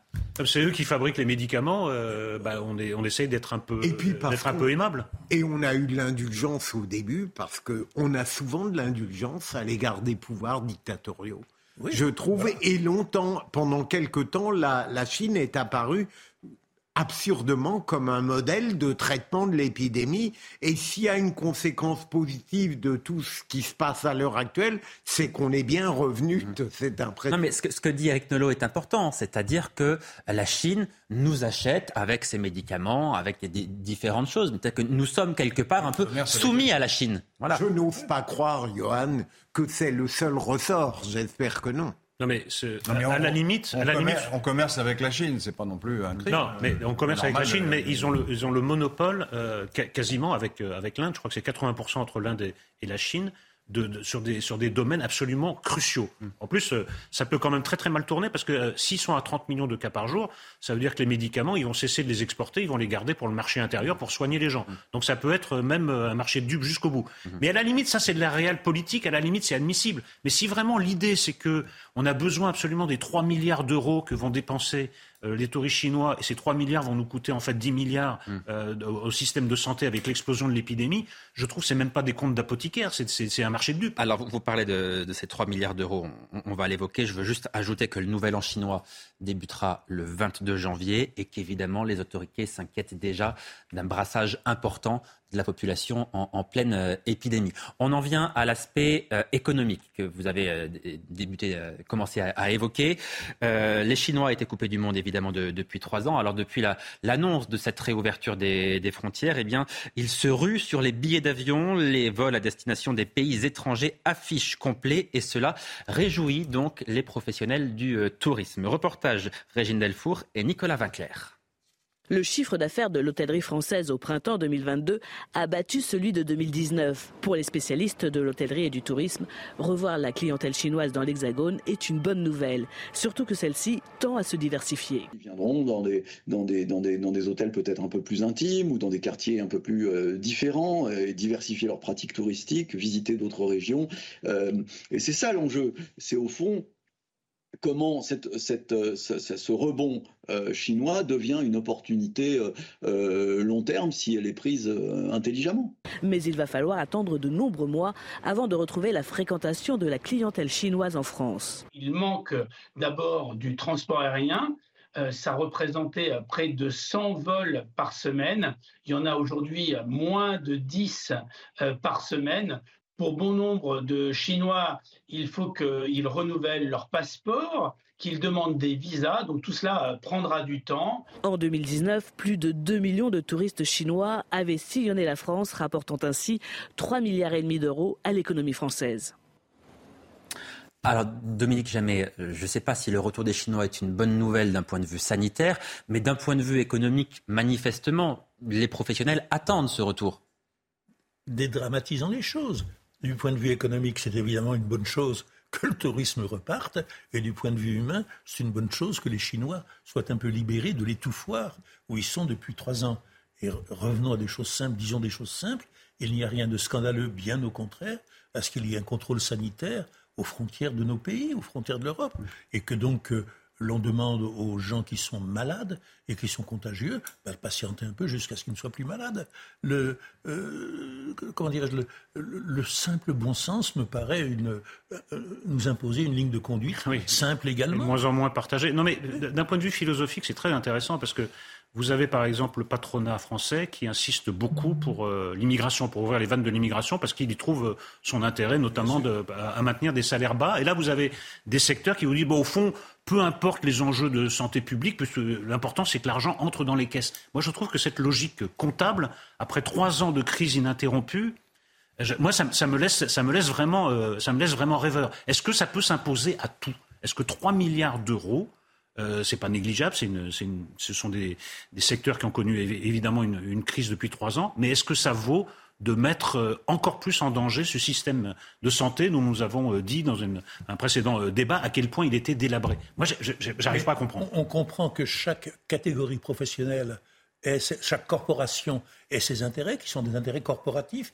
ils sont respectables. Et puis. Le, gouverne- le gouvernement, normalement, dans un pays, même dans un pays démocratique, doit prendre ses responsabilités, peser les intérêts des uns et des autres, et des uns et des autres, prendre en compte l'intérêt général et prendre des décision. Laurent Geoffrin, c'est parce que la France est la destination préférée des Chinois que le gouvernement notamment hésite à remettre des tests aux frontières, réfléchit, pour reprendre le terme utilisé par, par Emmanuel Macron. Je répète que le gouvernement s'en remet à l'avis du comité le COVARS, là, COVARS, qui est le nouveau conseil scientifique, qui n'est pas composé euh, d'idéologues de la France insoumise, que je sache, ou du Front National, pas du tout. Non, mais la France insoumise est non, mais la question, ce pardon, sont des médecins, ce sont des médecins et ce sont des spécialistes. On a bien compris, mais la question est la suivante est-ce que l'aspect économique en France est plus important que dans d'autres pays? C'est ça la question. Nul, ça vaut rien, ils sont fous. Je me crois. C'est pas. ce qu'on a dit. Personne n'a dit ça ici. non, ils sont fous. J'ai entendu. Euh, mais moi je dis on est chez les fous. On est chez les fous, voilà. Mais, le, non, mais la, question économique, pardon. Alors je continue. Je ne crois pas que ces gens-là soient fous. Ils peuvent se tromper, hein, ça s'est vu. Mais ils ne se trompent pas, ils disent on va réfléchir. Mais, je ne pense pas. Oui, parce que, parce que pour l'instant, il y a peu de touristes qui arrivent et qu'on a encore 15 euh, jours pour se, pour se retourner. Mais sur la question économique, Laurent Geoffrin, euh, est-ce qu'on réfléchit davantage en France qu'ailleurs Sur ce plateau, ici, là, depuis trois ans, en général, le discours inverse, consistant à dire les restrictions sanitaires sont excessives. Vous êtes en train de tuer la restauration, de tuer l'hôtellerie, vous êtes en train de tuer des secteurs entiers. Ça va créer des problèmes sociaux énormes, ce qui est vrai, et ça va, et ça va euh, euh, là, vous parlez du pass sanitaire, c'est un peu différent quand ben, même. La, contrainte n'est pas la même. La contrainte n'est quand, même, quand même pas la même. Donc quand, c'est des Français, pas de contrainte. Quand c'est des étrangers, des contraintes. Mais c'est l'idéologie. Non mais pardon, c'est pas la même chose de présenter un test dans un restaurant ou dans un aéroport, Laurent Geoffrin. Pardon, c'est pas la même chose de présenter un test quand on va dans un restaurant ou dans un bar bah, que quand on prend un avion. Pardon, la, contrainte n'est pas la même. C'est exactement. Oh, non, là, franchement, vous, faites preuve d'une certaine mauvaise foi. Excusez-moi, c'est pas possible de dire ça. Si vous allez dans un restaurant et vous êtes malade, vous risquez de contaminer les gens. Si vous êtes étranger, vous venez en France. Là, là je ne sais plus quoi dire, sincèrement. C'est pareil. Le, pass sanitaire, le masque, etc., tout comme les restrictions qui pourraient être imposées aux Chinois, ils ont, le même but, c'est-à-dire de protéger les Français. Absolument. Moi, je, regrette, mais importer des millions de touristes chinois dans les conditions pas de millions actuelles, pour l'instant, donc euh, c'est pas. Mais de toute potentiellement, c'est ce qu'on attend. Dans six mois, oui. Alors dans six mois, on de toute si on prend des mesures dans 15 jours, ça. Allez, Dominique, jamais. De, de toute façon, que je sache, à un certain moment, les gens qui étaient malades en France se sont vus imposer des restrictions. Bien sûr. On ne pouvait pas. moi, je suis pour les restrictions. Et eh ben, il doit en être. Et si c'est nécessaire d'interdire aux Chinois de venir, il faut l'interdire. Donc on peut avoir une opinion là-dessus. On peut avoir une opinion là-dessus. Il est donc nécessaire de traiter les touristes chinois éventuels au moins au moins avec la même rigueur mais on a traité les Français. Il réfléchit. Voilà. Laurent Geoffrin, et comme le gouvernement, il réfléchit. Je m'en remets aux autorités sanitaires. C'est ça ma naïveté. Je m'en bonheur. Je m'en. Non, mais justement. Madame Buzyn. Philippe Bilger ne s'en moque pas, il, en sourit. Voilà. Nous, nous en sourions et, réfléchissons. en matière d'épidémie que, les autorités consacrées. Exactement le même raisonnement. Allez, en 2019. On, va changer de sujet, messieurs, si, ah si vous voulez bien. la, gestion de l'épidémie. Je veux qu'on parle. n'est pas nulle. Je veux qu'on parle rapidement de l'évolution. Je veux qu'on parle rapidement de l'évolution de la population à Paris, puisque vous savez peut-être que l'INSEE vient de dévoiler les, derniers chiffres du recensement de, 2022, et sachez que Paris continue eh bien, de perdre des, habitants, une baisse entamée il y a dix ans, mais une baisse qui semble s'accélérer lors du dernier mandat d'Anne Hidalgo. Paris a perdu 75 000 habitants. Aminat Adem. En moyenne, 12 400 Parisiens ont quitté la capitale chaque année entre 2014 et 2020. À titre d'exemple, le 20e arrondissement a vu sa population se réduire de 4 000 habitants depuis 2014. Quant au 15e arrondissement, plus de 6 000 habitants ont plié bagage. Mais alors, quelle est la raison de ces départs? Tout d'abord, il y a l'immobilier. Du fait des prix élevés dans la capitale, quitter Paris permet de disposer d'un logement plus spacieux. Vient ensuite l'offre réduite de logements de grande taille pour les familles et enfin, la recherche d'un autre cadre de vie. Si la capitale perd des habitants, la région d'Île-de-France, elle, en gagne. Parmi les départements de la région francilienne, la Seine-Saint-Denis affiche la plus forte progression avec 14 000 habitants de plus chaque année. En moyenne, la population de Paris a baissé de 0,6%. L'INSEE dévoile ainsi que si cette baisse continue, la ville lumière pourrait passer sous le seuil des 2 millions d'habitants entre 2050 et 2059. Bon, Philippe Bilger, manifestement, Paris est une ville qui est moins attractive, ça, ça, ça semble évident, on le voit avec la chute de la population. Je vais vous poser une question, je connais votre réponse, elle est un peu provocatrice, ma question, mais est-ce que Paris est toujours la plus belle ville du monde? Ah, il est clair que non, mais en même temps, je n'ai pas une connaissance universelle. Hein, Johan, je le dis tout net, je ne suis pas allé dans toutes les capitales qui sont perçues comme splendides. Paris, en tout cas, pour le Parisien qui circule, euh, n'offre pas les perspectives qui me semblaient les siennes il y a quelques années. Alors, euh, il serait trop facile d'incriminer Anne Hidalgo. Elle n'est pas pour rien dans l'état de Paris aujourd'hui, mais mm, il est évident que le départ de Paris n'est pas uniquement lié au délabrement du quotidien parisien. Il y a notamment des jeunes gens, je connais ça dans mon environnement, qui ont décidé de partir en province et qui s'en trouvent très bien, parce que c'est une qualité de vie, euh, moins de dépenses, plus de facilité, et c'est peut-être une autre philosophie de l'existence que Paris ne permet pas d'assumer. Ce qui est intéressant, c'est les deux arrondissements qui ont été euh, donnés en exemple, qui, ont connu un, J'allais dire un exode, c'est peut-être un peu, peut-être un peu excessif, mais le 20e et le 15e, parce que c'est deux arrondissements de sociologie très différents, donc on voit que c'est un problème euh, global. En effet, c'est le prix du mètre carré, puisque si vous voulez vous installer, c'est devenu quasiment impossible. Si vous voulez une grande surface, parce que vous avez une grande famille, c'est devenu impossible. Enfin, effectivement, le délabrement de Paris, ben, c'est observable à, vue d'œil. Il y a un cliché, alors la plus belle ville du monde, il y a un autre cliché, c'est les Champs-Élysées, la plus belle avenue du monde. C'est un spectacle de désolation. Et moi ça me démoralise J'y vais le moins possible sur les Champs-Élysées. C'est devenu quelque chose de terrible entre le consumérisme en roue libre, entre la faune qui y traîne, entre le pire du tourisme mondialisé, entre des, des, boutiques laissées à l'abandon. Parfois, il y a même des travaux au milieu qui restent comme ça pendant des, travaux des semaines. Mais c'est inouï, c'est inouï. Euh, l'enlaidissement de Paris est, est indiscutable. C'est une ville qui est de plus en plus sale. Effectivement, c'est facile de taper sur un Hidalgo, mais il y a un problème de responsabilité individuelle. Les gens se comportent extrêmement mal et c'est de moins en moins supporté. Et c'est vrai que la Seine-Saint-Denis, qui est vraiment très proche de Paris, qui permet même de continuer à travailler à Paris, euh, bah, offre des possibilités, notamment dans l'immobilier, que n'offre plus Paris. Voilà. Et, j'entends ce que vous dites, et, mais je, crois que je, partage un certain nombre de, choses que vous avez dites, mais néanmoins, le, monde entier veut venir à Paris. C'est ça le paradoxe aussi. Il, y a il reste, le, cœur, la, mythologie, du monde, et heureusement d'ailleurs. La place de la Concorde est encore très belle. Laurent Geoffrin. ça dépend des, gens, il faudrait, faudrait, affiner un peu, parce qu'il y a des gens qui partent parce que c'est trop cher. C'est tout ça. Trop cher. Et, là, euh, les gens qui se plaignent d'Anne Hidalgo devraient réfléchir au fait qu'eux-mêmes, en général, plutôt de droite, disent euh, il faut surtout pas intervenir dans le, la fixation des loyers, parce que le marché doit fonctionner normalement. Or, il y a des propositions qui sont sur la table, hein, consistant à dire on va plafonner l'augmentation des loyers. Donc ça fera. Alors évidemment, les propriétaires risquent de voir le, prix de leur, potentiel de leur appartement baisser, donc ils protestent. Mais euh, si on ne fait rien, euh, dans toutes les grandes capitales mondialisées, le prix du mètre carré a explosé. Donc ça chasse toutes les classes moyennes et les classes pauvres. Hein. donc c'est un problème. Et la deuxième chose, c'est ce que disait Bilger, il a raison, c'est qu'il y a une partie de la jeune génération qui considère que le mode de vie dans une grande euh, métropole n'est pas euh, le bon. Ils n'aiment pas, ils n'ont pas envie de vivre comme ça c'est trop dur, les transports sont longs, euh, il y a trop de monde, euh, c'est pollué, donc ils préfèrent vivre dans une ville moyenne, petite ville ou même à la campagne. Dominique Jamais. Parce que c'est plus agréable. Écoutez, il y a un fait qui est simple et je crois non contestable, c'est que pendant mille ans, ce qui n'est pas rien, la population de Paris n'a cessé de croître.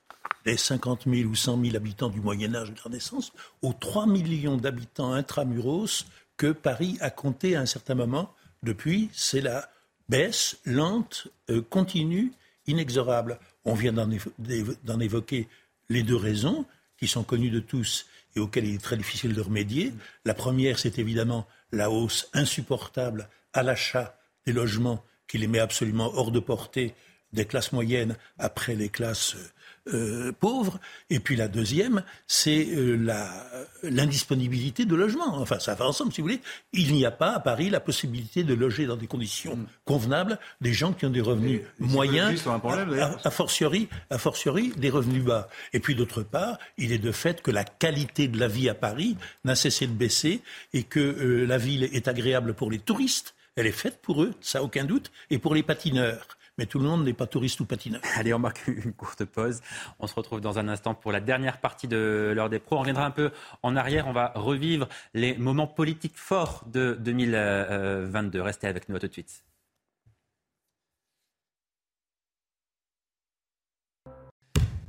Merci de nous rejoindre dans la dernière partie de l'heure des pros. Il est tout juste 10h30. On fait tout de suite un point sur l'actualité avec Quentin Grébel. Trafic normal sur les rails ce week-end pour le nouvel an, hormis sur l'axe atlantique. Des trains, notamment des TER, vont être supprimés. Conséquence d'une grève locale des aiguilleurs qui devrait durer jusqu'à lundi. La SNCF recommande aux voyageurs de différer leur déplacement en Nouvelle-Aquitaine ou de vérifier leur train à la veille du départ. Un homme de 83 ans attaqué au sabre ce jeudi soir à Bourg-les-Valences dans le Drôme. L'octogénaire est gravement blessé. Il a été évacué en urgence absolue vers l'hôpital de Valence. Les pompiers l'ont retrouvé avec de multiples blessures. L'auteur des faits, lui, a pris la fuite. La dirigeante birmane déchue Aung San Suu condamnée à 7 ans de prison supplémentaire par un tribunal de la jungle pour corruption. Au total, elle encourt une peine de 33 ans derrière les barreaux. L'opposante, âgée de 17, 77 ans, est incarcérée depuis le coup d'État militaire du 1er février 2021. 2023, c'est déjà dans euh, quelques heures. Nouvelle année, nouveaux euh, vœux, nouveaux souhaits des, des Français. Que souhaitent-ils Qu'attendent-ils de cette nouvelle année? Eh bien, on leur a posé la question. Pour moi, ce serait augmenter nos salaires, puisque ben, nos courses sont de plus en plus chères, l'essence est de plus en plus cher et nos salaires ne bougent pas des masses. Que l'école revienne en premier plan et que, que au classement, on soit, on soit meilleur au niveau maths et tout ça. Le premier chantier, c'est le coût de l'énergie qui doit être résolu. Pour moi, le principal sujet en 2023, c'est l'insécurité. C'est quelque chose de, qui est un peu sous-estimé, je dirais, et qui est vraiment très important. Dominique Jamais, quelle doit être la priorité, la priorité vraiment du gouvernement en 2023 La priorité? Oui. Elles sont différentes suivant les Il faut hiérarchiser ce qui vous semble le plus important, l'essentiel pour 2023. C'est euh, d'aboutir à ce que la paix revienne sur le continent. La crise ukrainienne est en train de déséquilibrer le monde entier. Philippe Bilger. Moi, je dirais peut-être à cause de mon ancienne profession, j'aimerais que une tranquillité publique soit restaurée. Euh, moi, je voudrais qu'on en revienne à l'essentiel. Ça peut fédérer beaucoup de, demandes qui ont été exprimées d'ailleurs sur ce micro-trottoir. Moi, je mettrais en premier lieu la, sécurité et l'éducation. Je pense que si on arrivait à, je ne dirais pas à résoudre tous les problèmes qui sont liés, mais à, à obtenir des améliorations, voilà, ce serait quand même une excellente base. Laurent Geoffrin à donner le sentiment à, tous les Français qui sont respectés. Parce qu'on voit bien pourquoi ils se révoltent. il y a des raisons matérielles, mais il y a une raison fondamentale, c'est que beaucoup de gens se sentent méprisés ou ignorés. Et, un gouvernement, son rôle, c'est aussi psychologiquement de donner à chacun le sentiment qu'il est pris en compte. Alors on va revenir sur euh, ce que nous avons euh, vécu politiquement euh, en 2022, j'allais dire l'année dernière, non pas encore, mais en tout cas en, début d'année, c'était le, 17 février. Savez-vous ce qui s'est passé le, 17 février? C'est Olivier Véran qui, qui prend la parole. Il est alors ministre de la Santé. Savez-vous ce qu'annonce le ministre de la Santé le 17 février? Non. Non? Eh bien, la, fin, la fin du pass vaccinal. Et oui, y a, il y a un an, nous vivions toujours avec le pass vaccinal. Il fallait un pass vaccinal pour aller dans un bar, dans un restaurant, dans un cinéma. On l'a oublié, mais ça n'est pas si loin. Et c'était donc le 17 février dernier. Écoutez. Nous avons fonctionné par palier de 15 jours depuis plusieurs mois pour lever des mesures. Pourquoi 15 jours? Parce que c'est le temps nécessaire pour vérifier qu'il n'y a pas d'impact négatif de la levée des mesures de freinage. Et ça s'est toujours très bien passé jusqu'ici. Nous n'avons pas eu de flambée épidémique à mesure que nous étions capables de lever les contraintes. Donc la mi-mars correspond logiquement à la croisée de ces trois paramètres. Des hôpitaux en état de fonctionner normalement, un virus qui circule mais très faiblement, et suffisamment de recul par rapport à la date du 28 février et le fait qu'on puisse enlever les masques là où il y a le pass pour pouvoir ensuite supprimer le masque en intérieur et supprimer le pass vaccinal avec, je l'ai redit, je le redis volontiers, la possibilité peut-être de le conserver dans certains endroits, dans certaines situations particulièrement à risque. Et la fin du, pass vaccinal a donc été euh, actée, entrée en vigueur, en tout cas le, le 14 mars dernier, ça fait seulement neuf mois en réalité, Philippe Bilger, que nous vivons sans passe vaccinal. Ça semble être une éternité, on a l'impression d'avoir vécu mille vies depuis, mais c'était seulement il y a neuf mois.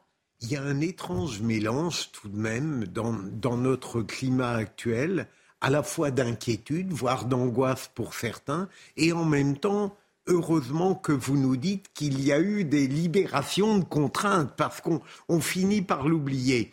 Et évidemment, euh, euh, quand je raisonne par rapport à tous ceux qui ne sont pas privilégiés, ceux dont parlait Laurent, qu'on ne consulte pas, qu'on n'écoute pas, qui ont une vie modeste, j'ai conscience moi-même d'avoir beaucoup de chance. C'est intéressant cette distorsion du temps. Le temps s'est épaissi. Parce que comme on vit dans une atmosphère de crise perpétuelle, non pas une crise chassant l'autre, mais une crise s'ajoutant à l'autre. On est dans la crise sanitaire, il y a eu, le, il y a eu la guerre en, en, Ukraine. On perd les repères temporels. Vous savez, quand vous avez posé la question, on a tous eu un blanc parce que on vit en fait dans ce temps qui est complètement maintenant euh, différent. Bouleversé par la succession de crises. Absolument. On n'a plus la même perception du temps. La crise a affecté jusqu'à notre perception du temps. Absolument. Euh, date suivante, le, le, 22 mai. Le 22 mai, eh bien, c'était Elisabeth Borne qui fait son, son entrée à, à Matignon et qui euh, succède ainsi à Jean Castex. Image sur le perron de l'hôtel de Matignon. Elle est la deuxième femme à faire son entrée à, à l'hôtel de, de Matignon. On voulait vous montrer cette euh, cette, image parce que évidemment c'est une image importante dans notre vie euh, politique et elle permet également de parler des élections législatives qui là ont été euh, Laurent Geoffrin, un véritable bouleversement à la fois institutionnel, un bouleversement politique, parce que la majorité d'Emmanuel Macron est une majorité relative et parce que le Rassemblement national fait entrer à l'Assemblée 89 députés. Et ça, c'est du jamais vu. Donc c'est un événement politique Ah oui, parce que ça casse déjà la règle qu'on croyait acquise, selon laquelle le président élu trouvait toujours une majorité. Ah, là, il ne l'a pas trouvé. Euh, et deuxièmement, ça, ça, modifie la vie parlementaire, puisqu'il faut, pour faire voter les lois, on n'a pas, pas, de possibilité, sauf à convaincre une partie de l'opposition de, de, les laisser faire, en tout cas. De, et on est soumis à des motions de censure permanentes. Enfin bon, ça change complètement la, la, la teneur de la vie politique. Et par ailleurs, ça montre la force de l'extrême droite euh, qui, euh, euh, dans un système majoritaire qui la, qui la dessert, en principe, puisqu'elle ne peut pas faire d'alliance. En tout cas, c'était le cas jusqu'à présent. Oui. C'était le cas jusqu'à présent. C'est impossible de faire des alliances. Là, sans alliance, ils font 90 députés, ce qui est énorme. Dominique Jamais, est-ce que le résultat de ces élections législatives vous a surpris? Il a été beaucoup plus accentué en faveur du Rassemblement national et en faveur de la NUPES qu'on ne l'avait imaginé. Mais la séquence présidentielle législative a suscité par ses résultats des espoirs, de véritables espoirs, et ces espoirs ont été déçus et la déception est à la hauteur de l'espoir. Je m'explique. Lorsque euh, Emmanuel Macron a été réélu, tout le monde a compris, et lui-même l'a dit d'ailleurs, lui-même l'a déclaré, qu'il n'était pas réélu parce qu'on était satisfait du premier quinquennat, il n'était pas réélu parce qu'il était populaire, il était impopulaire, et on ne gardait pas un bon souvenir du premier quinquennat. Mais il a été réélu, une fois de plus, pour éviter que Marine Le Pen devienne président de la République, essentiellement, principalement. Il y a une part d'électeurs qui votaient positivement pour lui, mais une part importante qui votait pour lui pour éviter l'autre. Et on a cru, à l'occasion des élections législatives, qui donnaient de la représentation nationale une image plus conforme à celle du pays, on a cru qu'il allait y avoir un rééquilibrage du pouvoir et que le Parlement allait retrouver son rôle conforme à la Constitution et qu'on sortait de l'hyperprésidence. Et ce n'est pas du tout ce qui s'est passé, parce qu'on a un président minoritaire dans le pays, on a une majorité, ainsi appelée entre guillemets, minoritaire à l'Assemblée, et qui continue à gouverner tant bien que mal qu'à un cas à travers le 49-3 à répétition sans pouvoir avancer. Il n'a pas changé ses méthodes de gouvernement, c'est ce que vous Pas assez, c'est pas ce qu'attendaient les gens. Et des oppositions qui sont majoritaires mais qui ne sont pas unis et qui donc se contentent de crier, de hurler, de se disputer et qui ne donnent pas du tout du Parlement et de son action l'image qu'en attendaient les gens. Philippe Bilger, est-ce que vous diriez qu'avec ces 89 députés, Marine Le Pen s'est rapprochée du pouvoir et qu'éventuellement, vous imaginez qu'elle puisse gagner en 2027, par exemple? Je continue à croire qu'elle ne gagnera pas en 2027, notamment à cause du nom Le Pen. Mais ça, c'est un point. Mais là où je vous rejoins, ce que j'ai cru comprendre dans le bilan de ces news, c'est que le phénomène le plus important, en effet, de l'année, c'est la majorité relative donc qui a entraîné trois conséquences qui finalement ont trahi nos espérances, c'est-à-dire une vie parlementaire qui a été débridée et parfois choquante. Deuxièmement, ce qui me, ce qui me perturbe énormément, une surabondance de 49.3, certes validée récemment par le Conseil constitutionnel, mais dont je continue à penser que c'est un déni démocratique. Et troisièmement, un président de la République qui ne trouve pas ses repères et qui semble toujours en attente de l'action qu'il va mener. Ces trois conséquences qui me semblent assez délétères. Euh, Éric Nolot, quelque part, Marine Le Pen, elle est la surprise de 2022. Bien sûr, elle n'a pas été élue présidente, mais ces 89 députés, ça constitue quelque chose d'extrêmement important. Est-ce que vous, vous imaginez euh, qu'un jour, elle puisse être présidente? Euh, la surprise, c'est que pendant le débat de l'entre-deux tours, elle a été encore plus nulle que la que la fois précédente. Et pourtant, elle a fait plutôt un bon score au, deuxième tour. Et pour moi, législatif, ça a été une grande surprise pour moi. Je ne pensais pas, je ne pensais pas qu'on en était là. Je ne pensais pas que 89 députés puissent être élus dans le cadre d'un scrutin majoritaire. Voilà, je, ne pensais pas que c'était possible. Mais personne ne le pensait en l'occurrence. Oui, mais pourquoi personne ne le pensait? Parce que moi-même, j'ai été victime, comme beaucoup d'entre nous. Nous sommes tombés dans le panneau médiatique de la NUPES tout a été axé sur la NUPES. Est-ce qu'ils vont avoir la majorité? Il y avait tout, le, tout ce, ce, petit côté euh, qui est assez bien joué d'ailleurs d'un point de vue médiatique de Jean-Luc Jean Mélenchon, Premier ministre. Élisez-moi Premier ministre, qui est déjà une aberration, mais enfin bon, passons, on n'en est plus là. Moi j'ai été extrêmement surpris.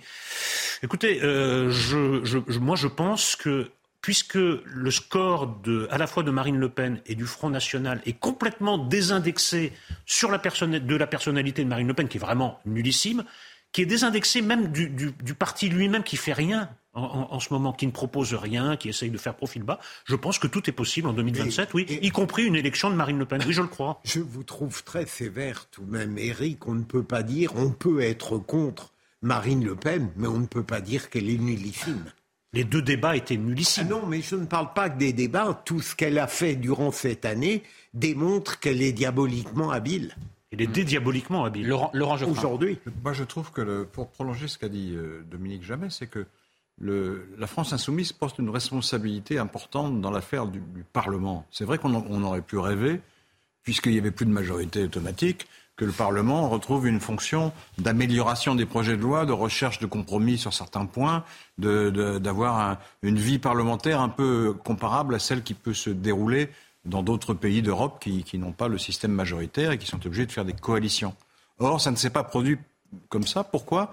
Parce que la France insoumise a maintenu, périndé à cadaver, comme on dit, euh, sa ligne d'opposition frontale. Il est hors de question de faire la moindre concession à ce pouvoir horrible, fascisant, etc. Et donc, du coup, la vie parlementaire est totalement bloquée.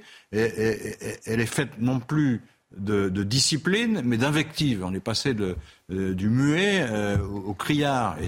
Et, ça, ne donne pas une bonne image de la vie démocratique en France. Alors, on a vu Elisabeth Borne faire son entrée à Matignon le, 22 mai. Eh bien, huit jours après, huit jours seulement, Gérald Darmanin revenait sur les incidents du Stade de France lors de la finale de la Ligue des Champions. Et écoutez ce qu'en disait alors le ministre de l'Intérieur. 70% des billets étaient faux lors des préfiltrages. Donc vous imaginez 40 000 spectateurs britanniques sans billets, plus ces 22 000 qui, eux, avaient leur vrai billet. Ça fait plus de 60 000 spectateurs euh, britanniques qui étaient arrivés avec des vrais ou des faux billets. Pour avoir été sur place, euh, je peux témoigner du fait que sans les décisions prises par la police, par le préfet, il y aurait eu euh, sans doute des morts par écrasement. Voilà, le 30 mai, c'était donc la faute des Britanniques. Un mois plus tard, le 28 juin, à culpa du ministre de l'Intérieur, il aura fallu un mois à Gérald Darmanin pour présenter ses excuses. Il le fait sur euh, RTL et voilà ce qu'il dit. Est-ce que le Stade de France aurait dû être mieux géré? La réponse est oui. Est-ce que j'en ai une part de responsabilité? La réponse est oui. Je m'excuse bien volontiers contre tous ceux qui ont subi cette mauvaise gestion. Eric Nolot, un mea culpa tardif, vous dites c'est un scandale c'est pas du tout à la hauteur de la situation. Qu'est-ce qu'on a vu ce jour-là? On a vu principalement des supporters anglais, quelques supporters espagnols aussi, être assaillis par des hordes dans des scènes qui étaient dignes de la série Walking Dead. Voilà ce qu'on a vu. C'était des scènes absolument horribles. D'autant qu'ils s'attaquaient à des supporters de Liverpool. À Liverpool, on parlait de religion euh, dans le cas de Pelé, mais à Liverpool, c'est pas loin de la religion non plus. C'est une passion qu'on se transmet de père en fils ou de père en fille. C'est des gens qui venaient en famille et qui ont été assaillis par des petits voyous. Et ça suffit pas c'est sur eux qu'on a fait porter la responsabilité le lendemain en disant non, c'était de leur faute, il y avait des dizaines de milliers de faux billets, ce qui était faux et pour euh, les, billets étaient vrais et l'accusation était fausse. Et en plus, pour comble, euh, beaucoup d'entre eux ont été euh, gazés à coups de lacrymogène par les forces de l'ordre complètement débordées. C'est une pour moi, c'est le scandale de l'année. C'est presque l'événement politique de l'année parce qu'on est dans le déni de l'insécurité, on est dans l'inversion de la victime et du coupable. Je trouve ça scandaleux et j'ai une pensée pour tous les supporters anglais. J'ai pas le, j'ai pas la, j'ai pas le poste pour présenter des excuses au nom de la France, mais je voudrais présenter des excuses personnelles. S'ils ont subi ce soir-là, est inadmissible. Philippe totalement Eric, une honte nationale, une humiliation internationale. Il y a eu les deux. C'est c'est un scandale et un mois plus tard seulement, ça n'est à peine une contrition. Une contrition. Dominique euh, Jamais, Eric Nolot dit c'est le scandale de l'année, le scandale politique. En tout cas, on est obligé de constater que si c'est un scandale, euh, aucune responsabilité n'a été, comment dirais-je, on n'en a tiré aucune leçon. En réalité, personne n'a été démissionné. Je n'ai pas l'impression qu'on en ait tiré des, conclusions et des conséquences euh, politiques. Qu'est-ce, qui s'est passé depuis en réalité? Pas grand-chose. cet épisode euh, a marqué en effet les mémoires. Il a marqué l'année euh, qui, qui s'achève. Et le gouvernement, en l'occurrence, en la matière, s'est conduit comme un gouvernement non démocratique. C'est-à-dire qu'il est de l'usage de beaucoup de gouvernements, mais ça marche mieux dans les pays non démocratiques que dans d'autres, au moins un temps, de, de mentir, de, tricher, d'essayer de, dissimuler ses erreurs. Mais dans une démocratie, et la France est quand même une démocratie, et à l'heure des réseaux sociaux, on ne peut plus cacher aux gens les choses. Les gens savent, les gens sont informés, le public sait. Et le gouvernement, en l'occurrence, les a méprisés et a cru qu'il pourrait s'en tirer impunément. Mais en effet, une fois reconnues les fautes, dans un pays démocratique, j'y reviens, j'insiste, il aurait dû y avoir des sanctions et des démissions. Et la France est une démocratie où quand il y a des fautes du côté du pouvoir ou de l'administration, on ne démissionne pas, on ne démissionne plus, et ça choque énormément les gens. Et pourtant, Laurent Geoffrin, euh, il n'y a pas eu de démission, mais il y a eu une promotion même du ministre de l'Intérieur qui, après les élections législatives, a vu à son portefeuille ajouter le portefeuille des Outre-mer. Donc il a été promu en quelque sorte. D'accord. Il y a eu un manquement et un mensonge au départ. Euh, j'imagine que c'est pour camoufler le fait que, les, les, délinquants euh, étaient des gens du coin et qu'on voulait un peu pas raviver des plaies ou je ne sais quoi. Le Stade de France, on est en Seine-Saint-Denis, hein, voilà, il faut préciser. Oui, c'est ça. Et, on n'a pas voulu mettre l'accent là-dessus, donc on a imputé tout à des erreurs de, billetterie et c'était un mensonge. Donc ça vaut une démission, c'est vrai. Alors, allez-y, allez Philippe Bilger. c'est un peu une tradition française que non seulement l'échec ne vous sanctionne pas, mais parfois même vous promeuve. Et, le deuxième élément, euh, on entend encore le président de la République, juste après le fiasco, non seulement défendre Gérald Darmanin, mais le porter au nu sur le plan de la compétence.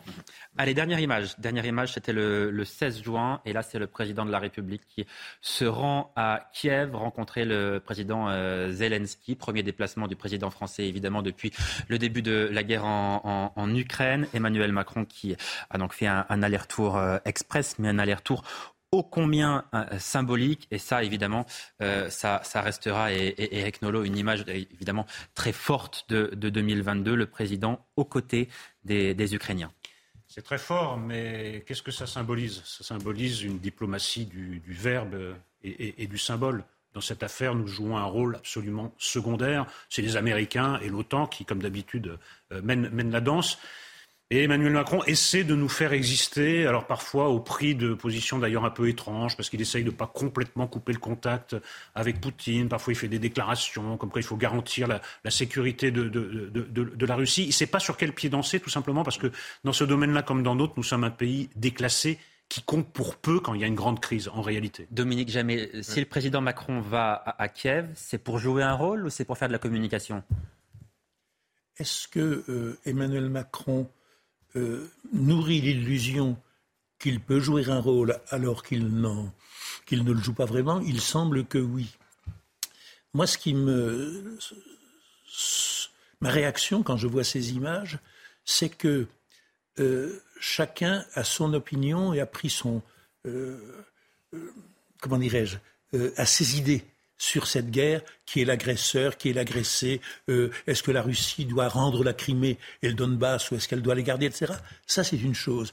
Mais pendant que nous parlons et pendant que le monde libre, l'ex-Occident monde libre, approvisionne en armes létales l'Ukraine et que la Russie poursuit ses offensives, des gens meurent tous les jours. On en est maintenant quand même, ça ne nous fait ni chaud ni froid en réalité, soyons sincères. On en est maintenant à 200 000 morts depuis le début de cette guerre. C'est une guerre meurtrière, c'est une guerre qui massacre, c'est une guerre épouvantable, comme toutes les guerres d'ailleurs, mais avec les moyens considérables qu'a la Russie et ceux dont on dote l'Ukraine. C'est une guerre sanglante qui déshonore aussi bien celui qui l'a lancée que ceux qui ne font rien pour l'arrêter. Laurent Je suis en, désaccord total avec ce que dit.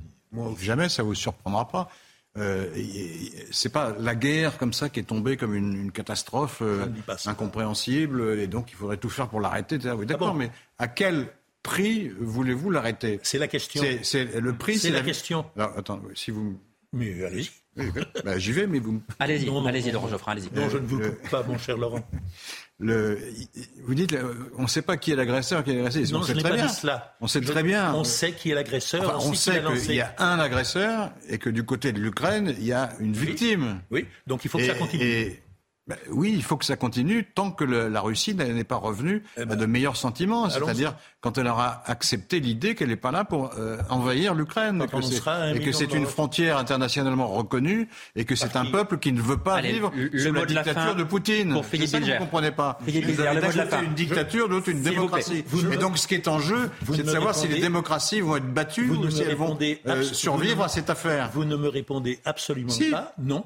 Je dis qu'à l'heure actuelle, le monde libre fait ce qu'il faut pour que cette guerre se prolonge et que quand elle aura quand elle sera arrivée à empêcher l'Ukraine d'être vaincue, oui. Comment Allez, Philippe, Philippe Bilger, s'il vous plaît, messieurs. Empêcher l'Ukraine Il nous reste très peu de temps, Philippe Bilger. Faites semblant de ne pas comprendre. Je ne vois pas. Si, je comprends très bien. Mais je, je ne vois pas comment on peut mettre sur le même plan quelqu'un qui envahit l'Ukraine et ceux qui ne parviennent pas à faire arrêter la guerre. Ça n'est pas de la faute de l'Occident si Poutine est un dictateur totalement atypique qui refuse toute négociation et quelques pincées d'indulgence, et je termine très vite, Johan, pour une fois, il fait ce qu'il peut, hein, le président, tout de même euh, là-dessus. Euh, oui, mais lorsqu'il dit qu'il faut offrir des garanties, il tente de dire un peu ce qui permettra peut-être une pacification. Alors, j'ai pas abusé de l'indulgence, donc j'y ai droit. Allez, un dernier mot, ou une dernière question plutôt. Euh, il nous reste une minute. Savez-vous qui est le présentateur télé préféré des Français? C'est vous? Ouais, c'est vous. Pas, encore, ça va arriver. Je, suis pour l'instant en bas du classement, mais ça va arriver. Ah c'est un homme C'est un homme, absolument. Non, pas, pas d'idée. Eh ben, Pierre Pernaud. Hélas, non. Parce ah oui, non, mais euh, c'est toute, toute catégorie confondue, euh, mort et vivant ou non, non, temps ou actuel En, en, exercice, présentateur euh, actuel. Alors Jean-Pierre Pernaud a longtemps été dans ce, dans, dans ce classement. Hein, sur les écrans, donc vous, avez, vous avez raison de le mentionner. Mais là, c'est Jean-Luc Reichmann qui effectivement euh, ah, arrive. Personnalité, présentateur. Oui, ah, présentateur, pardon. présentateur télé.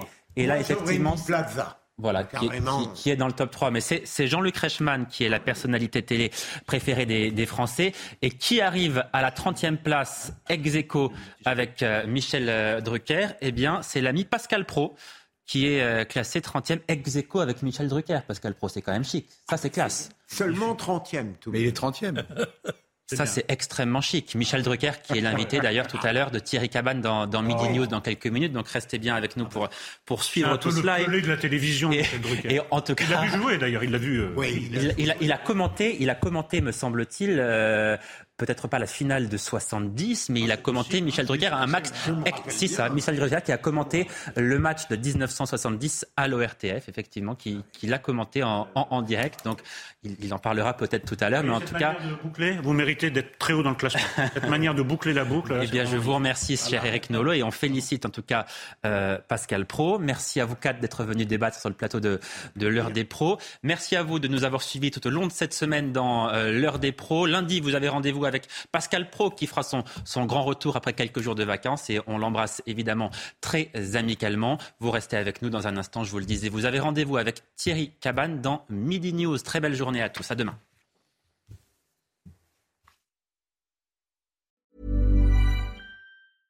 Selling a little or a lot? Shopify helps you do your thing however you cha-ching. Shopify is the global commerce platform that helps you sell at every stage of your business. From the launch your online shop stage to the first real life store stage, all the way to the did we just hit a million orders stage.